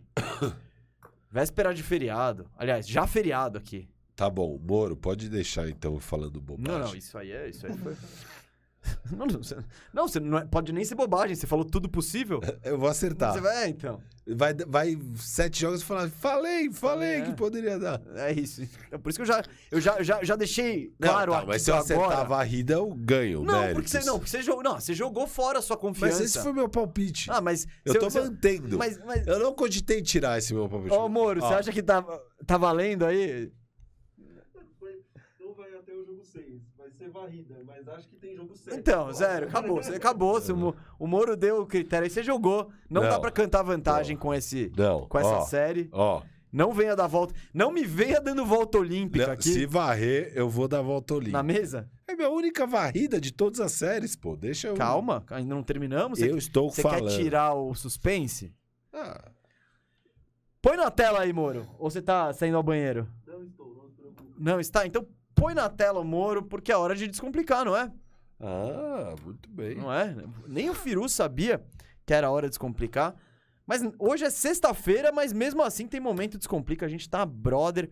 O Vinho 22 tá parceiro de você aí do outro lado. E o que, que é o momento descomplica? É a hora que o momento vin... ou, que o Vinho 22 é, deixou reservado aqui no bandejão pra gente descomplicar a sua relação com o basquete. Porque o Vinho 22, o que, que ele faz? A proposta dele é simplificar a relação de a relação das pessoas com o vinho, né? Tirar essa, ai meu Deus, essa insegurança, esse ah, que tem em volta do vinho, sabe? Meu Deus, que insegurança. Nossa, eu vou fazer feio. Eu não sei pronunciar o nome dessa uva. Ai meu Deus, e se eu levar a taça errada pros caras? Nossa, eu tô no date aqui, meu, imagina o absurdo de eu estar com a taça errada, eu não harmonizar a comida certa. Meu Deus, não. Calma. O vinho não é pra ser tão descomplicado. O vinho é pra ser algo simples, algo pra ser é, degustado e apreciado por todos. E é isso que o Vinho 22 traz. Uma proposta simples. Ele tá na rosca aqui, tá na, tá na, tá na rosca a garrafa. Tem a latinha, que é só você botar na geladeira ali. tá- quando tiver ali, ó, ponto inicial. Tamo no Brasil, gente. foi- tem que tomar temperatura agradável mesmo. Ó, aqui, ó, só pega a latinha e... E curte seu vinho 22. Essa é a proposta do vinho 22. E é por isso, assim como ele descomplica a sua relação com o vinho, ele pega esse espaço aí pra descomplicar a sua relação com o basquete, com a NBA, não é mesmo, Firu? É isso, e uma pergunta vindo direto de São Luís, Maranhão, aqui com o queridíssimo Klinsman Barros. É, Ele que é fanzaço nosso. Ah, para. A gente que é fã seu, Klinsmann. Valeu, Klinsman. Jogou muito na seleção alemã. Falou, pergunta para um Descomplica isso aqui, ele mandou no Instagram direto pra gente aqui. Falou, o que é plus minus? Como ele funciona? Manda ver, por favor. Plus minus foi uma medida que é, a NBA começou. A NBA começou a medir 90 e poucos. Ah, não sei quando iniciou o Plus É, né? não faz tanto tempo. É, é, é mais Recente. ou menos recente que tem o. Então, você pegar aquela época dos anos 80, com certeza não tinha essa medição de plus minus, que é basicamente o- a NBA anota o placar dos minutos que você esteve em quadra. Então, ah, o cara entrou, começou a partida e saiu com 7 minutos. Nesse, e aí, quando ele sai, o time tá ganhando por 3 pontos. Então, É, ele- é- é o placar, é o saldo de É pontos saldo. de quando você esteve em quadra. Isso. É o basicamente saldo. isso. Então ali está mais três. Depois você entrou e seu time estava ganhando por três. Quando você saiu de novo de quadra, estava perdendo por quatro. Ficou menos sete. Com aquele seu mais três, menos quatro. E assim vai indo. É, é o saldo final de todos os seus minutos em quadra. É, então é uma conta muito simples. É só realmente contar o placar seu, o placar do adversário, nos seus minutos em quadra. E esse é o seu plus-minus em uma partida. É isso. Tá explicado aí, Klinsmann. É, espero que tenhamos... Quando isso, quando isso foi instaurado, o Plus Hum. Minus, eu via lá, caramba, o que que esse mais menos? Eu achava que era um negócio mega complexo. Ah, é? É, eu ficava tipo, puta, eles devem medir o impacto que cada um teve nos lan- então na pontuação e tal para chegar.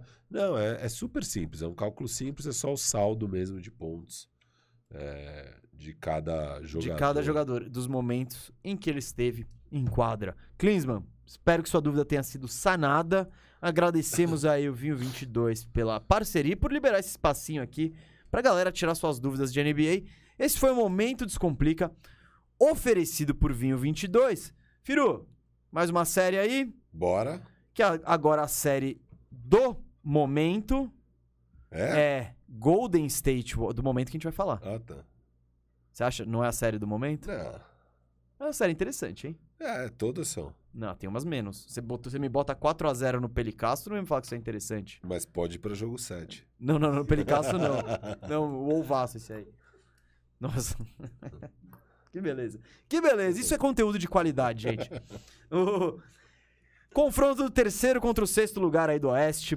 Golden State Warriors, 53 vitórias, 29 derrotas.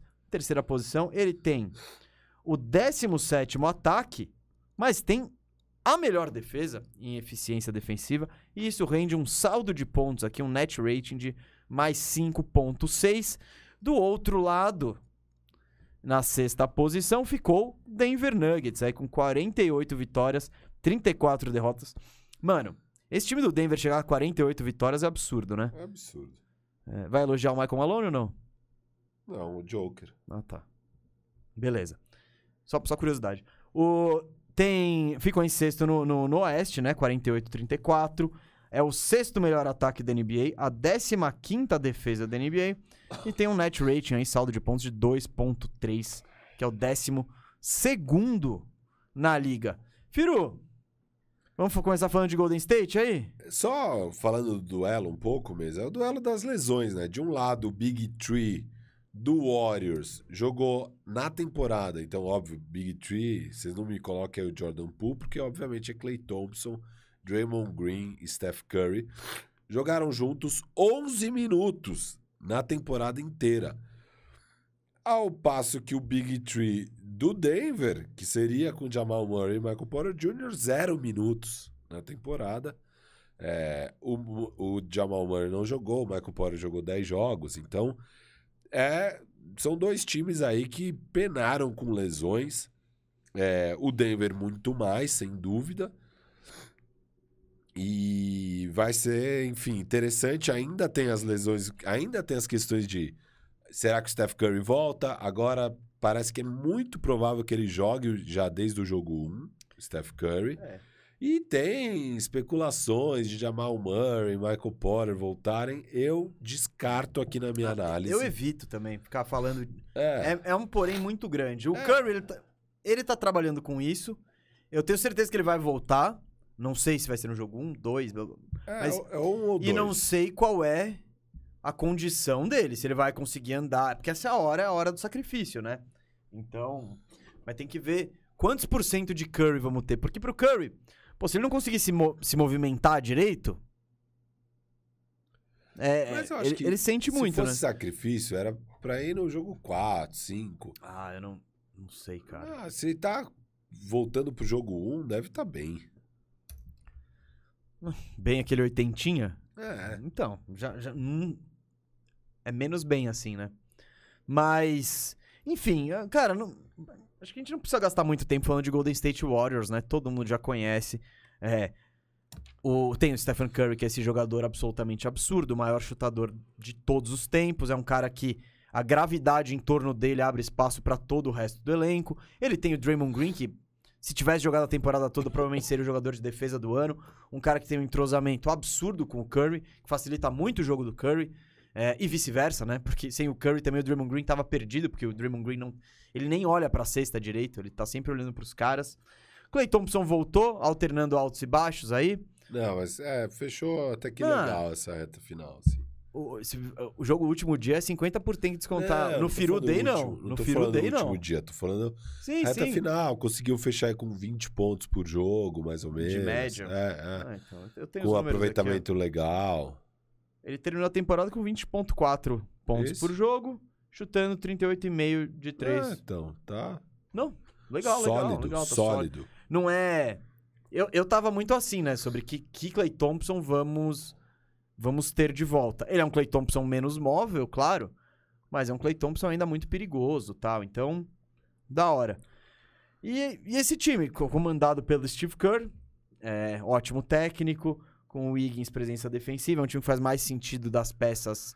é, as peças complementares fazem mais sentido do que no ano passado, por exemplo. Ah, com, teve a ascensão do Jordan Poole, né? Esse ano média de 18 pontos e meio. Enfim, é um bom time, é um time entrosado. Eu acho que é o maior candidato a desbancar o Phoenix Suns na conferência, pra mim. Contanto que o Curry esteja bem. Tipo, sem o Curry, eu, eu- aí qualquer pretensão desse time vai por água abaixo. Tipo, se o Clay Thompson não estiver bem, dá. Mas o- sem o Curry é, é osso. Não, sem o Clay Thompson dá, tanto que o time tava voando sem o Clay Thompson até o Natal. É, aí teve a lesão do Curry, Do Green. teve lesão do Green, depois do Curry, enfim. Mas é, é o bom e velho Golden State Warriors, é um time que arremessa muita bola de três, que é muito eficiente no arremesso, é, que é muito bom na defesa, é, sistema defensivo é muito forte, rouba muita bola, pressiona muito o adversário, o adversário não consegue converter muito lance livre, do- a- da defesa já vira um ataque em transição rápido, é, eles rodam muito a bola, Sim, é, é muita assistência, é um jogo muito coletivo. Enfim, é, é o bom e velho Golden State Warriors, que, além de tudo, é um time que pega bastante rebote defensivo. O que é. A gente sempre fala, puta, não tem garrafão, não tem garrafão.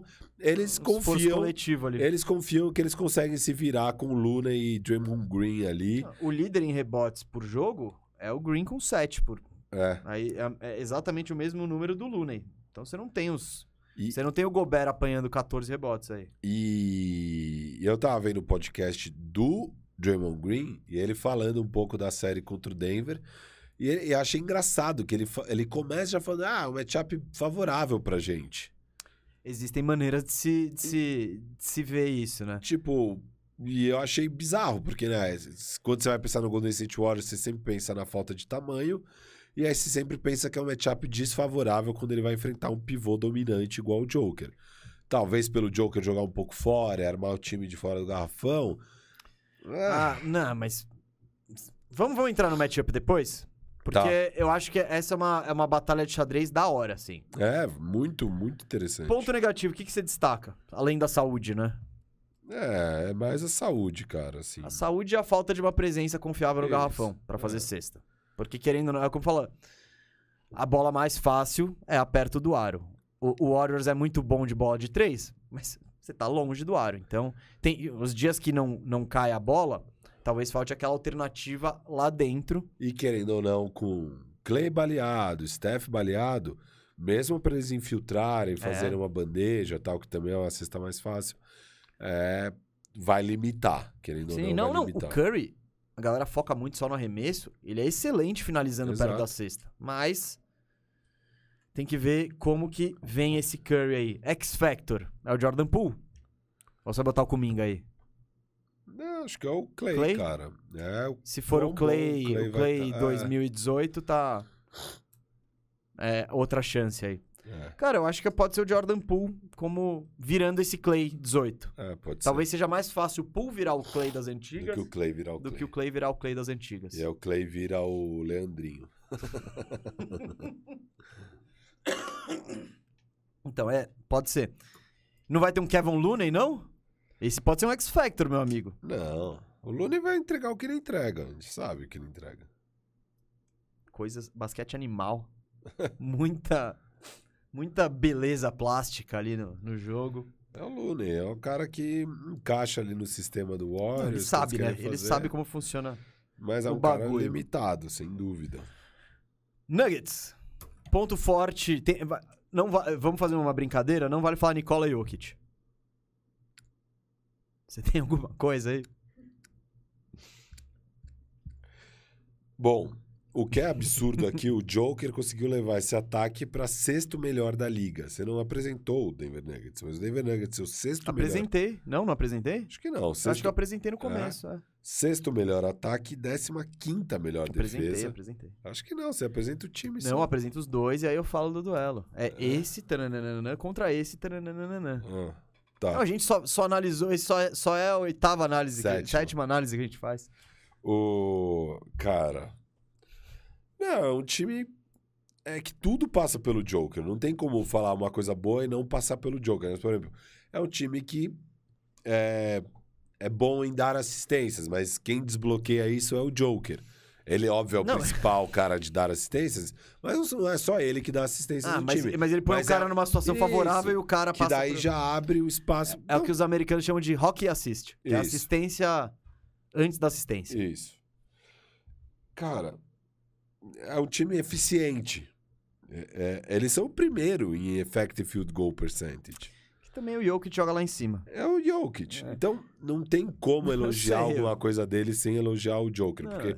Qualquer aspecto do jogo deles que é interessante, que dá certo, é por causa do Joker. Não é à toa que a gente. Que eu venho batendo na tecla que, pô, é o MVP deveria ser unânime, porque é absurdo o que esse cara faz com esse time. O time é Monty Morris, Will Barton, Eric Gordon, Jeff Green e o Joker. É tipo. Aaron su- Gordon. É, eu falei o quê? Eric. Aaron, óbvio. Obviamente o Aaron Gordon. Não. Pontos fracos? Falta O time. Falta time. É, você tem o melhor jogador aí do mundo, se pá. É, não, tô- não falando de most, most valuable player, o mais valioso, mas talvez seja o melhor mesmo. É, ele tá na discussão. E ele é muito único, ele consegue carregar um ataque, ele faz tudo. Ele pega, ele pega rebote, ele faz ponto, ele dá assistência, ele chuta de três, ele finaliza no post-up, ele agora tá até dando toco, resolveu dar toco aí pra, pra calar os críticos da defesa ali, que ele melhorou bastante nesse lado. Então, e o ponto negativo é a falta de peças confiáveis que você tem em volta dele. É uma pena, é uma pena você ver o Jokic nesse. Ele é o oásis, assim. O resto você fala, putz, tipo, Monte Morris. Eu acho um jogador ok. É, um É. bom jogador. Não pra ser titular de um time da NBA e jogar 32 minutos, tá Não. ligado? Se ele, se ele tivesse saindo do banco, como era o papel dele, puta, animal, uma das melhores pessoas que você pode ter. E o Barton é um banco interessante também. Ah, é que o Bar o é tanta lesão, tanto não sei o que. Mas, tipo, ah, ele é um jogador ok. O Aaron Gordon, pô, ele é um jogador que tem coisas muito interessantes. Basicamente tudo menos ataque. Mas todo o É, resto um ele. role player É, ali, então, titular, Mas sim, ele, no ataque ele fina- enterra bem, finaliza perto do ar. Tá, mas. Esse time ter chegado a E o 48 Jeff Green? vitórias. E Ah, o Jeff Green? cara, teve ano passado ele teve um jogo absurdo nos playoffs Teve. também. Na série contra o Bucks, né? Então, é tipo, é osso ainda. Você tá contando com o Jeff Green. Ou o Jamaica Green. Ou o Campazzo saindo do banco. Tem o ou você Bones esperar Highland. que o Bonus Highland faça. Porque Sim. o Bonus Highland vai ter um jogo de 20 pontos. É. É foda ele ter uma série de 20 pontos, né? Então. É complicado, cara. É uma pena pro Jokic aí, rola a torcida pra voltar o Murray, pra voltar, mas como, como em todos, é, eu evito ficar contando com o ovo fora da galinha, assim. Deixa a galinha botar o ovo pra depois ver o que acontece. Mas. Matchup, Firu. Matchup eu acho que tem um bagulho muito interessante. Ah, e o X Factor do, do Nuggets, você pode escolher qualquer um. Alguém precisa subir o jogo deles, porque o Jokic vai entregar. É o Monte Morris fazendo 27, É, é o Aaron Gordon metendo acho é o Will Barton, triple-double. mas... Todo mundo é candidato X Factor nesse É. time, todo mundo.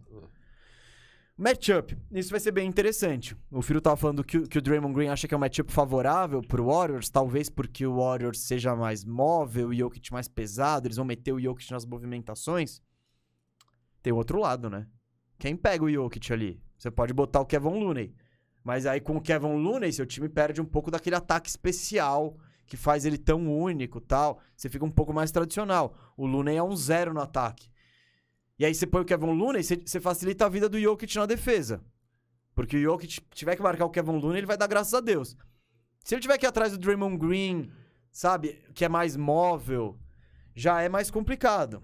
Então, eu acho que vai ser uma, uma partida de xadrez muito interessante esse aspecto de como tentar parar o Jokic. Ou às vezes o, o, o, o, o State Warriors só vai dobrar.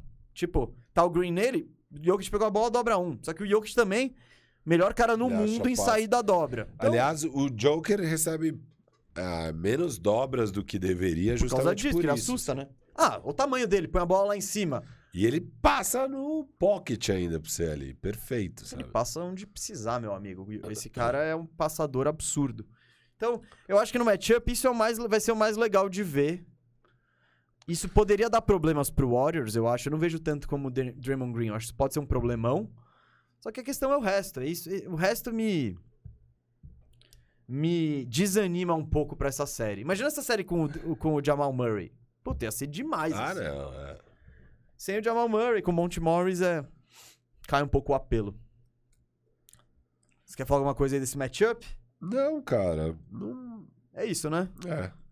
Eu, eu aqui trazendo as odds da KTO, é 1,4 pro Golden State, 3 para Denver.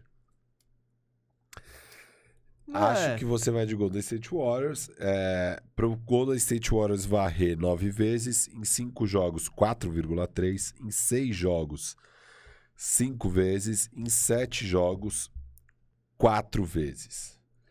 E pro Denver, enfim, varrida 19, 5 jogos 12. Em 6 jogos, ganhando em casa no jogo 6, é 6,4 a melhor odd aí pro Denver. E no jogo 7, 8 vezes. O que é engraçado, né? Porque se vai para um jogo 7, é automaticamente uma série disputada. Mas as odds aqui são de 4 vezes pro Golden State Warriors e 8 vezes pro Denver no jogo 7. É, eu acho meio... Eu acho complicado, né? Bom, qualquer odd do Denver aí tá meio irreal. Se for apostar no Denver, aposta só no Denver. 3 vezes. É. Ah, qual que é o seu palpite? Cara, eu acho. Eu vou botar em 6. é, Eu vou em 6 também, cara. Respeitar aí o MVP. Né? Respeitar o MVP. Ah, maravilha, hein? Maravilha. Mas você vê mais indo pra 5 ou pra 7? Cinco. Se errar. Errar mais pra 5, né? Ah, cara, é muito difícil, né? Ficar apostando no... nesse Nuggets. É. Você tira o Jokic, esse time é, é De league. muito pior. Não, é, ele toma um pau do Orlando todas as noites. É. Então, é, tipo, toma pau de- pra todos os times da NBA. Né? Então. Complicado aí. Lamento por você aí, Nicolinha. Quando começar a série, é capaz que eu vou estar torcendo pro Nicolinha. Ah, sim. Porque eu, sempre, eu tenho essa, essa questão de torcer pros underdogs aí. Então. É, vamos pra última série aí. Do dia. Essa é difícil, hein? Ah, ainda mais agora, né? Ah, quarto contra o quinto do Oeste. Dallas Mavericks aqui. 52 vitórias, 30 derrotas. Quarto do Oeste. É o 15 melhor ataque da NBA e a sexta melhor defensa, defesa. Com um net rating aí, saldo de pontos de 3.5. O que é uma grande surpresa, né? Esses números pra quem... Se você pensa no Dallas Mavericks do ano passado, era um ataque absurdo e a defesa caída. Esse ano é uma defesa muito boa e um ataque mais médio. Do outro lado, outro time aí, né, bem imprevisível, Utah Jazz, 49 vitórias, 33 derrotas, quinto no Oeste. Foi o melhor ataque da NBA, né? E a nona melhor defesa, com um saldo de pontos 6.2, que é o terceiro melhor da NBA. Números surpreendentes. Nossa, eu não sabia que eles eram o melhor ataque. Eu vi Não. também na hora que eu fui pesquisar. Falei, caraca, bicho. E top 10 em defesa mesmo. Enfim, aí é mais esperado, mas é, é- não era esperado que ia ser top 10 nos dois quesitos. É, Utah. É, cara, Você quer falar, vai, pontos, Pontos- positivos do, do Dallas? defesa, Luka, Luca. e defesa. E eu acho E que o acho que ponto agora positivo tem mais- é identidade, eu acho que é. E eu acho que agora eles têm mais opções também, com a chegada do Dinwiddie, o desabrochamento do Brunson. Porque antes É, era assim. Não são muitas, mas são mais. Mais. Porque no- nos dois playoffs que a gente viu o Luca até hoje, era. Cara, dobra o Luca, triplica o Luca, que já era. Assim, eles não têm outra, outro jeito de conseguir uma cesta. Agora você tem que respeitar minimamente o Brunson e o Dinwiddie. Óbvio, você ainda É. vai focar 100% no Luca. Mas tem outras opções. Se o Luca tiver dobrado, Dallas pode confiar que vai conseguir uma cesta aqui, uma cesta lá. Antes era tipo, cara, Ponto, um, um- ponto positivo é não ter mais que ficar pensando em como encaixar o Porzingis. é, maravilha. Tipo, você põe, põe um pivô lá que vai correr, É o três Powell, ala, Kliba. os alas que marcam e acabou, sabe? É isso. Tipo, você não precisa ficar resolvendo esse, esse quebra-cabeça. Bom, e o, e o Luca, né? O Luca é evidentemente monstro aí. A questão do Luca, esse ponto positivo, pode virar um ponto negativo. Porque ele está fora. Da, ele, ele- ele- se lesionou no último jogo da temporada, né? Ele Ele é não vai jogar o dúvida. primeiro jogo. Não joga mesmo? Não joga e ele. E, tá- e, na verdade, tá saindo notícia de tudo que é lado. Não, não, ele não joga o primeiro. O Shams tweetou ontem. Ontem. Ah, Shams- ontem. Ontem. Boa, gostei. Ontem, É o quinta-feira. nosso hoje, ontem para vocês que estão nos escutando. Na quarta-feira ele treinou, mas ainda não tá bom. Entendeu? Uhum. Ah. Bom. Tudo depende do Dallas, da questão Luca. Eu não vejo esse Dallas passando sem o Luca. Não tem a menor. Eu acho que não tem Vou chance. confirmar aqui o que o Shams falou, tá? Pega, pega palavras aí. Palavras do Shams. É, o Tim Hardaway tá fora da temporada, né? Já. O Kleber? Ah, o Kleber foi, foi poupado. Mas o destino do, do, do Dallas, ele, ele tá nas mãos do Luca, basicamente. Ele, o time é inteiro feito ao redor dele, ele é a única estrela, ele é o cara que concentra os ataques, o time joga no pace dele, joga tranquilo, calmo. E precisa dele rendendo, né? É, a, gente, já- a gente sabe do que ele é, do quão especial ele é e, e do que, que ele é capaz de fazer. É, ele falou que é esperado que Luca realmente perca o primeiro jogo. É isso Hum. que ele falou. Mas eu tinha lido antes que o Luca treinou na quarta-feira, então tá progredindo bem ao mesmo tempo. Então, É, então. eu, Eu, eu acho que tá rolando um mistério aí, ninguém sabe direito, tá todo É. mundo tentando adivinhar. É, enfim. Teve uma, uma- um canal espanhol que falou que ele ia ficar fora cinco meses. Que eu acho que não vi nenhuma, nenhuma correlação aí na imprensa americana. Mas. Mas também, tipo, pode ser. Os caras podem estar tentando todas as formas e. Não, de fato, foi uma lesão mais grave do que a gente imaginava. Enfim. Cara, essa é a melhor notícia. Esse é o maior ponto forte do Jazz, acho, hein? É. Não, não, assim, falando de, de Dallas ainda, e nisso eu acho que é interessante pro matchup, é que é uma defesa de perímetro que eu acho muito forte, assim, com Red Jackson, Dorian Finney-Smith, tudo. A defesa, enfim, ele- eles pressionam bastante o adversário na, na bola de três. É, o terceiro eles são o terceiro em, em, attempt, em tentativas do adversário e quarto em aproveitamento do adversário. Então, adversários têm um aproveitamento muito baixo do perímetro jogando contra Dallas, que é um time que pressiona muito ali é, no perímetro. E o jogo do Jazz é basicamente perímetro. né? Esse é o time que mais aposta nas bolas de três em toda a NBA. Boa. Foi o que eu não gostei do jogo que eu comentei aí, o. Arremesso de três sem parar. É. O, de quem você tá do- falando? do- você tá falando do Dallas ou não? Não, Você tá falando do Jazz? O Jazz é quem mais aposta Ah, na bola tá. de três. Mais Porque que eu acho que o Dallas mudou isso. Mudou, mudou Porque um no- pouco. Foi, eu comentei lá o. na- foi o primeiro jogo que eu comentei na TNT, Nets e Mavericks. E, cara, era um festival de bola de três sem aproveitamento. Tá ligado? E, e o próprio Luca, ele tinha bolas lá dentro, ele chutava. Então, eu acho que isso foi um Eu ajuste aí lembro da desse equipe. jogo, eu é. tava assistindo. Não, era, foi, foi até irritante, assim. Você fala, putz, mano. Mas o, da, o Dallas, não, o Utah é o, é o time que mais é, chuta, Chuta. a bola de três proporcionalmente com o tanto de field goals que eles têm. Então, ah, sim, mas o Utah sempre foi assim. sempre foi. Então, é, o foi. time, é o time que aposta. O jogo deles é esse. Eles vivem e morrem na bola de três. Quando tá caindo é tipo imparável.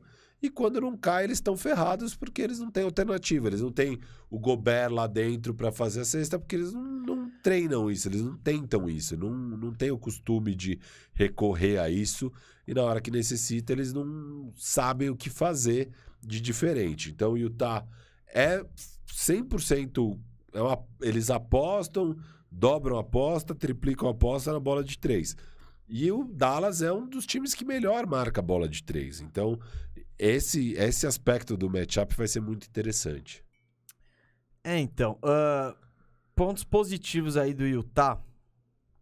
Eu acho que. Bom, o Utah ele tem um time experiente, ele é tem um time que tá jogando junto faz tempo tal. Já bateu final de Já bateu. Só que eu acho que é tipo. É, é- tá meio decadente, sabe? É, não sei, pode começar os playoffs? Eles podem mudar isso do dia pra noite. Te- eles têm o Mitchell que tem um histórico de deitar nos playoffs. Então.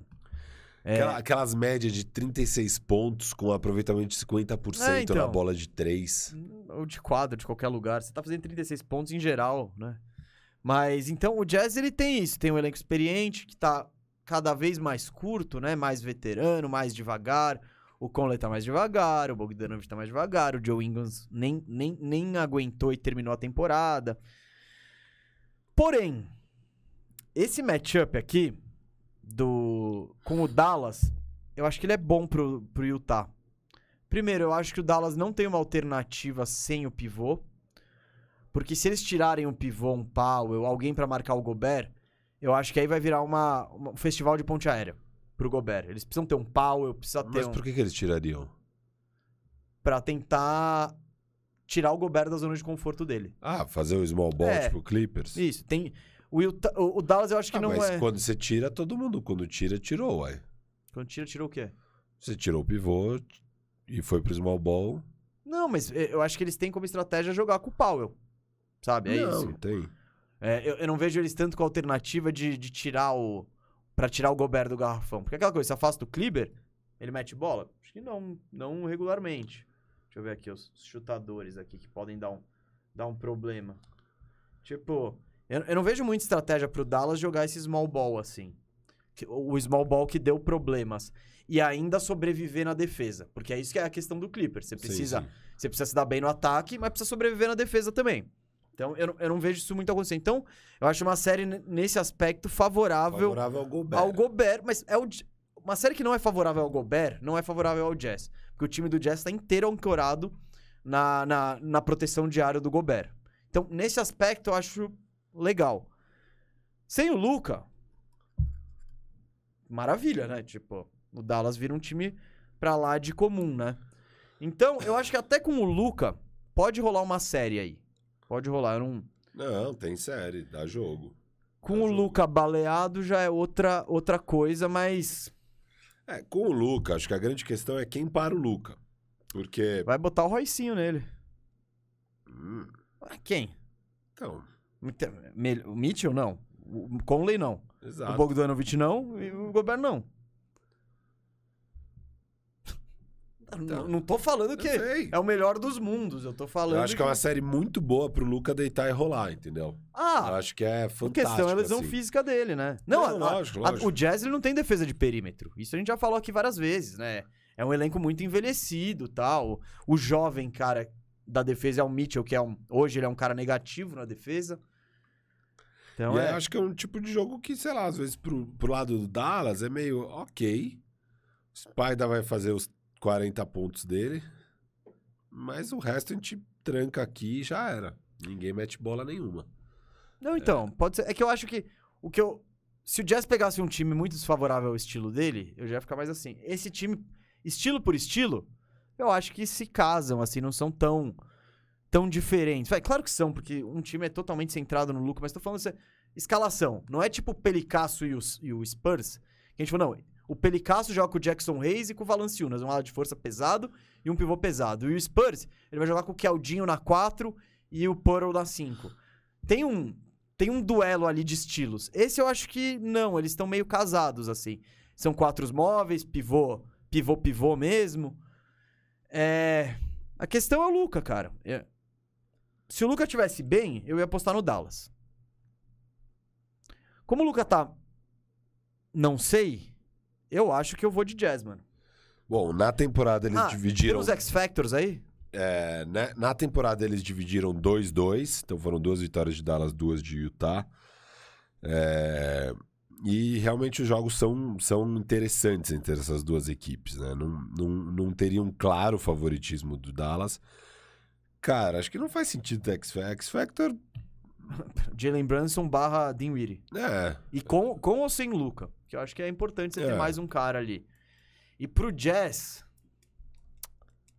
é o Conley. Conley. É Eu ia falar Conley. Conley. É, não nem a saúde. Ele tá É, saudável, mas Saúde barra produção. É, ali. o jogador que é um Conley, É. Conley, ele, ele já. Pô, ele foi um armador que eu até vi um pouco de Garland nele, sabe? Nessa parada de arremessa bem, consegue. meio completinho. Garland vai ser melhor, eu acho que ele já é melhor do que o Conley até no auge. Ah, não, o Conley era muito bom. Não, é- tá bom, mas o, o time que ele jogava também era. E ele demorou pra pegar no tranco na NBA. Nas primeiras temporadas ele jogou mal, ele Não, foi tô falando que amadurecer. a terceira temporada do Conley foi melhor Não, o que a Conley já terceira... foi bom, mas eu Você acho falou que- no auge. No auge do Conley ele era melhor do que o que o Garland é hoje. Cara, eu acho que. eu- Eu tenho minhas dúvidas. Porque você tem que lembrar que o Conley no auge jogava num puta time, né?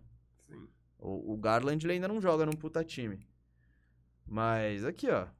Conley no auge. Será que é isso? 20. Pô, não, eu não vou pegar as médias É, dele. não é isso que define. É, mas. Mas você pega o próprio Conley. As médias dele baixaram aí. De ele 16 tá ano numa- passado foi pra 14. Ele tá 6 numa assistências descendente. foram pra 5. Ele tá numa clara descendente, o Conley. Chute de 3 não manteve. Mas então, e eu acho que quando ele chega no Jesse, ele já não é o mesmo Conley. E eu acho que ele tá. Não é o Conley do Grid and Grind no auge e tal, e papapá. Enfim. Você vai de Utah? Ah, cara, é muito, é muito difícil, né? Ó, vou falar o seguinte. Na KTO, Utah tá pagando 1,32. E Dallas, Sério? 3,5. O Utah tá favoritaço na KTO. É, é Luca. É Luca, óbvio. É, mas, nossa, pesaram Ponto bastante. de a vista-. Ó, eu vou meter um 4. 3 Utah, foda-se. Não... 4 a 3 Utah. 4, 3 Utah. Só pelo equilíbrio. Você vai do quê? Eu vou de Dallas em 6. Dallas em 6. Não, e condições normais, temperatura e pressão. O que eu falei mal do Utah esse ano, eu, eu tô indo contra, eu tô apostando Não, nele contrariado. Eu tô indo em Dal- Dallas em 6, só que eu acho que é isso. O Utah é um time que teve muitos problemas. É, é um time que tá com essa cara de derrota, né? Essa cara Nossa, de. tá, tá, tá aqui, ó, brilhando derrota, né? Não, e puta, nessa reta final tomaram duas viradas de mais de 20 pontos. Uma pro Warriors, que eles estavam na briga direta ali por home court. outra do Suns. com o Sun- Warriors. o Suns com mistão. Teve outra do Suns com mistão. É, teve várias coisas bizarras nessa reta final. O Donovan Mitchell dando entrevista, falando, pô, todo ano a mesma merda aqui, puto da vida. É, tem rumores, há milho- milhões de rumores de Envolvendo todo mundo. Gobert podendo ir embora, do Donovan Mitchell podendo ir embora. Enfim, é um time que parece que tá à beira do precipício para se desmanchar. Mas, playoffs da NBA. Às vezes o que eles precisavam é de uma chance igual essa de pegar um Dallas com o Luca machucado para dar uma animada. O fogo aqui é que você ficou em quinto e não em sexto e não em terceiro. Porque o Utah por muito pouco não ficou em sexto e até por pouco não ficou em terceiro. É, e aí você fugiria do Suns um pouco mais. Se você passar, você vai pegar o Suns na, na- Mas acho que só de passar de fase já dá aquele ânimo. Já dá aquele negócio pra equipe do tipo, não, vamos aí. Sabe? E às vezes é isso que falta pra um time igual o Utah, porque o time é muito bom. Spider, Conley, Boyan, O'Neal e Gobert, com o Jordan Clarkson vindo, metendo 25 É, pontos do banco. 25 pontos? Ah, 22 vai ter. A média dele vai ser 22 tranquilo. Você acha? Quer dizer, o Jordan Clarkson é um X-Factor, né? é, ele pode ter, sei lá, uma produção Então, é ridícula. eu não confio muito na, na média aí do nosso Pega o X-Factor. playoffs do ano passado. Ó, a média dele esse ano é 16. É. Tá longe, tá bem longe do seu 25 aí. É, no 22 eu falei. Se for 25, aí você baixou pra É, 22, é. aí eu já rebaixei. Ano passado... É, 25 num jogo, meter num jogo, Ah. entendeu? Entrar Ano passado 16,5, no anterior... No playoff? É. 17,5, anterior É, 16,5. não, mas é isso. Se ele entregar de média 17,5, tá lindo. Mas, ó, ano passado... Em, em 2020, chutando 46. No ano passado, chutando 40. Então já Foi tem caindo, uma bela diferença ali. Não, é, o Clarkson. Eu não sou fã, Esse não. time inteiro, a lua de mel ali, aquele momento incrível, que era o melhor time da NBA e O ano, tal. pass- ano passado teve muita gente que botou eles pra ser campeão. O Zach É. Lowe apostou neles pra campeão. Tipo. é. Então, só que eu acho que a lua de mel já passou, agora a gente já tá no relacionamento morando junto. E você tá. E o Gobert tá deixando a, a toalha em cima da cama. É. O Mitchell não lava a louça. Então é tipo. As good vibes estão passando aí, tá ligado? Então eu não. O Mike Conley esqueceu de pagar as contas, estão vindo cortar a luz. É, exato. É tipo isso, tá? Então. Mas. Eu tô. Depois do nosso bandeja bet, que você foi total pro Utah, eu fui total contra Utah. Eu, eu me sinto meio, sei lá, apostando no Utah, mas eu vou de Utah. É, Por causa do Luca, sei lá. sim. E mesmo, mesmo com o Luca. Não, é eu não, é não ia ser uma varrida. Eu, eu, eu ia em seis jogos. Eu acho que eu ia que nem você. Com, com É. o Luca bem, eu ia, eu ia em seis. Dallas em seis. Seria uma série aberta, mesmo com o Luca. Eu não acho que teria uma vantagem muito grande de Dallas. Eu, eu acho que é uma série que realmente pode dar qualquer coisa. Eu fico estranhando um favoritismo tão grande para Utah, embora eu entenda. Não, não, É. Numa questão de aposta, É. eu gosto muito dessas odds do, do. Dallas. Ó, as odds do Dallas ganhar em seis jogos é de 10 vezes. 10 vezes. Acertar o. Eu já acho muita ousadia. Tipo, 10 vezes. eu acho que só dá pra apostar no resultado certo se você tem certeza absoluta que tal time vai ganhar. Tipo Bucks e Bulls. Aí, beleza, tentar acertar em qual jogo que vai ser a vitória. Mas, tipo, numa série que você não sabe Nem quem ganha. nem quem ganha, você ainda quer acertar o jogo que vai ser decidido, aí eu já acho que é muito tiro no escuro. Mas esse 3,5 de Dallas é atrativo. Firu, eu vou dar uma olhadinha aqui, que eu tô com o site da KTO aberto. E eu quero ver. Primeiro, eu vou fazer todas as minhas apostas. Porque eu falei no começo do programa, gente. No leste, a gente aposta- apostando em Bucks, Raptors e Celtics, que é quem a gente acha que vai passar, o confronto do Miami não tá definido. Tá dando um retorno de 4,8, hein? Botamos 50, vai sair 240 se a gente levar. O que, que eu vou fazer? Eu vou botar todas as minhas apostas aqui, ver que múltiplo que fica e depois eu vou cortando. Né? Mas, ó, eu Mesa, botei que o Jazz vai passar, que o Warriors vai passar. Quando você faz isso? O que, que você vai fazer? Vai ao banheiro. E eu tô vendo aqui o Grizzlies vai passar. Somando, ó. Então, tipo, eu tô apostando em seis classificados, hein? Rapaz, o, o retorno, ó. O retorno é de. Isso, 11 vezes. Ah, não, não, calma aí, calma aí. Eu tô, eu tô me, me confundindo aqui. Se eu botar 10, é 10 vezes. 10 vezes eu. É o, re, o re, 11 vezes, desculpa. 11 vezes, tô apanhando aqui do negócio. Mas, por exemplo, se der Bucks, Raptors, Celtics, Jazz, Warriors e Grizzlies, paga 11 vezes aí, é um retorno absurdo. Aí se botar 10, você tira 111. Claro, mas aí tem que acertar tudo. Vou botar o cenário, que é o que a gente vai, é o que eu- a braba que eu vou lançar mesmo ali no site, que eu vou, eu vou fazer uma braba de leste e uma braba de oeste. Não, não sei nem se é tão braba assim. Por exemplo, no oeste, indo com Jazz, Warriors e Grizzlies, que são os três favoritos, se esses três passarem, aí, ó, o retorno é de 2.32, né? Então, se eu botar 10, eu tiro 23. E o Firu, o Firu deu uma saidinha no banheiro, mas eu quero ajeitar, eu, eu- quero falar a braba dele, porque o Dallas, ele foi de Dallas e o Dallas tá com o azarão, né? Então, eu vou botar ah, Dallas aqui, né? No negócio. Vou tirar. Vou tirar o Jazz. É isso? Aqui, ó, isso. Tirei o Jazz. Essa já é a do Firu, por exemplo, já é mais interessante aqui, porque se você pôr a vitória do Mavericks, Warriors e Grizzlies, aí é um retorno de seis vezes, hein? 6.17, se você botar 10, sai com 61.74. E era o que a gente tava discutindo aqui, né? É, essas odds pra apostar, eu tô indo na aposta de, de, de jazz de quem passa por causa da questão do Luca. Eu- eu- o Luca, pra mim, machucado, é... se ele não jogar, esquece o Dallas. E se ele jogar baleado, o Jazz tem muito mais chance. Então eu acho que ele tá com uma, com uma lesão que parece ser um pouco séria aí, né? Mas eu acho muito discrepante aí esse favoritismo do, Dallas, do, do, do Jazz em relação ao Dallas, né? Porque o Jazz, por N motivos, e eu falei no Bandeja Bet que a gente falou do Jazz aí, que o Firu encheu a bola do Jazz. E eu falei, eita, não tô gostando muito disso não, tal. Então, é, eu não, estou indo convicto na aposta no Jazz. Gente, só quero repassar aqui também é, os- a- a- as nossas apostas, assim, para séries, o que, que vai rolar, nossas, nossos palpites, né? Ah, ambos fomos, eu e o Firu fomos, Phoenix Suns não tá definido o duelo, né? Fomos de 4 a 0 se for contra o Pelicans, 4 a 1 se for contra o Clippers. Memphis e Minnesota. Eu pus Memphis em 6 jogos. O Firu pôs Memphis em 4 jogos. É uma varrida, né? Ah, Warriors e Nuggets. Ambos fomos de 4 a 2 pro Warriors, um pouco em respeito aí ao nosso querido Nikola Jokic. E pra finalizar, nossa única divergência aqui. Utah, eu fui de Utah 4 a 3 já disse os porquê, o porquê é a lesão do Luca.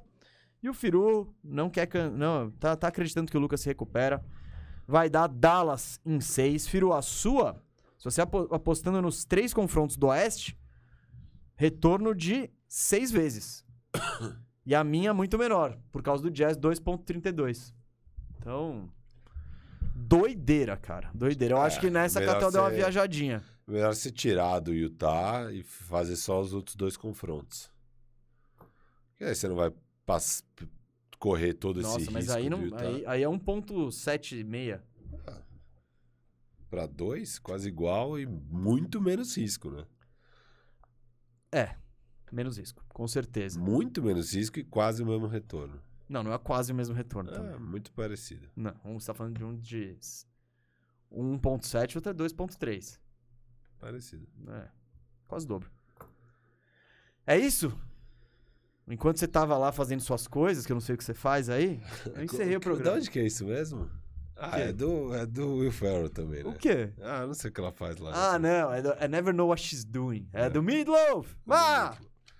Oh, ah! acabou? A não ser que você queira falar mais, né? Power Rankings! Ah, não, não, não, não. Não, seu top 5 pra ganhar. A gente já balbuciou aqui, vai. Ô, ô, o cara acabou de sair 15 minutos Cinco aqui. favoritos pro título. Bucks, Suns, Bucks. Ah, depois de 6 horas ficar pedindo isso é complicado, mas vamos lá. Bucks, Suns.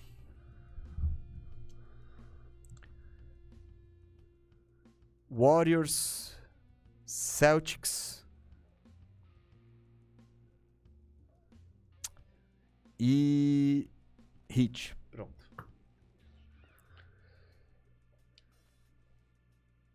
Eu vou.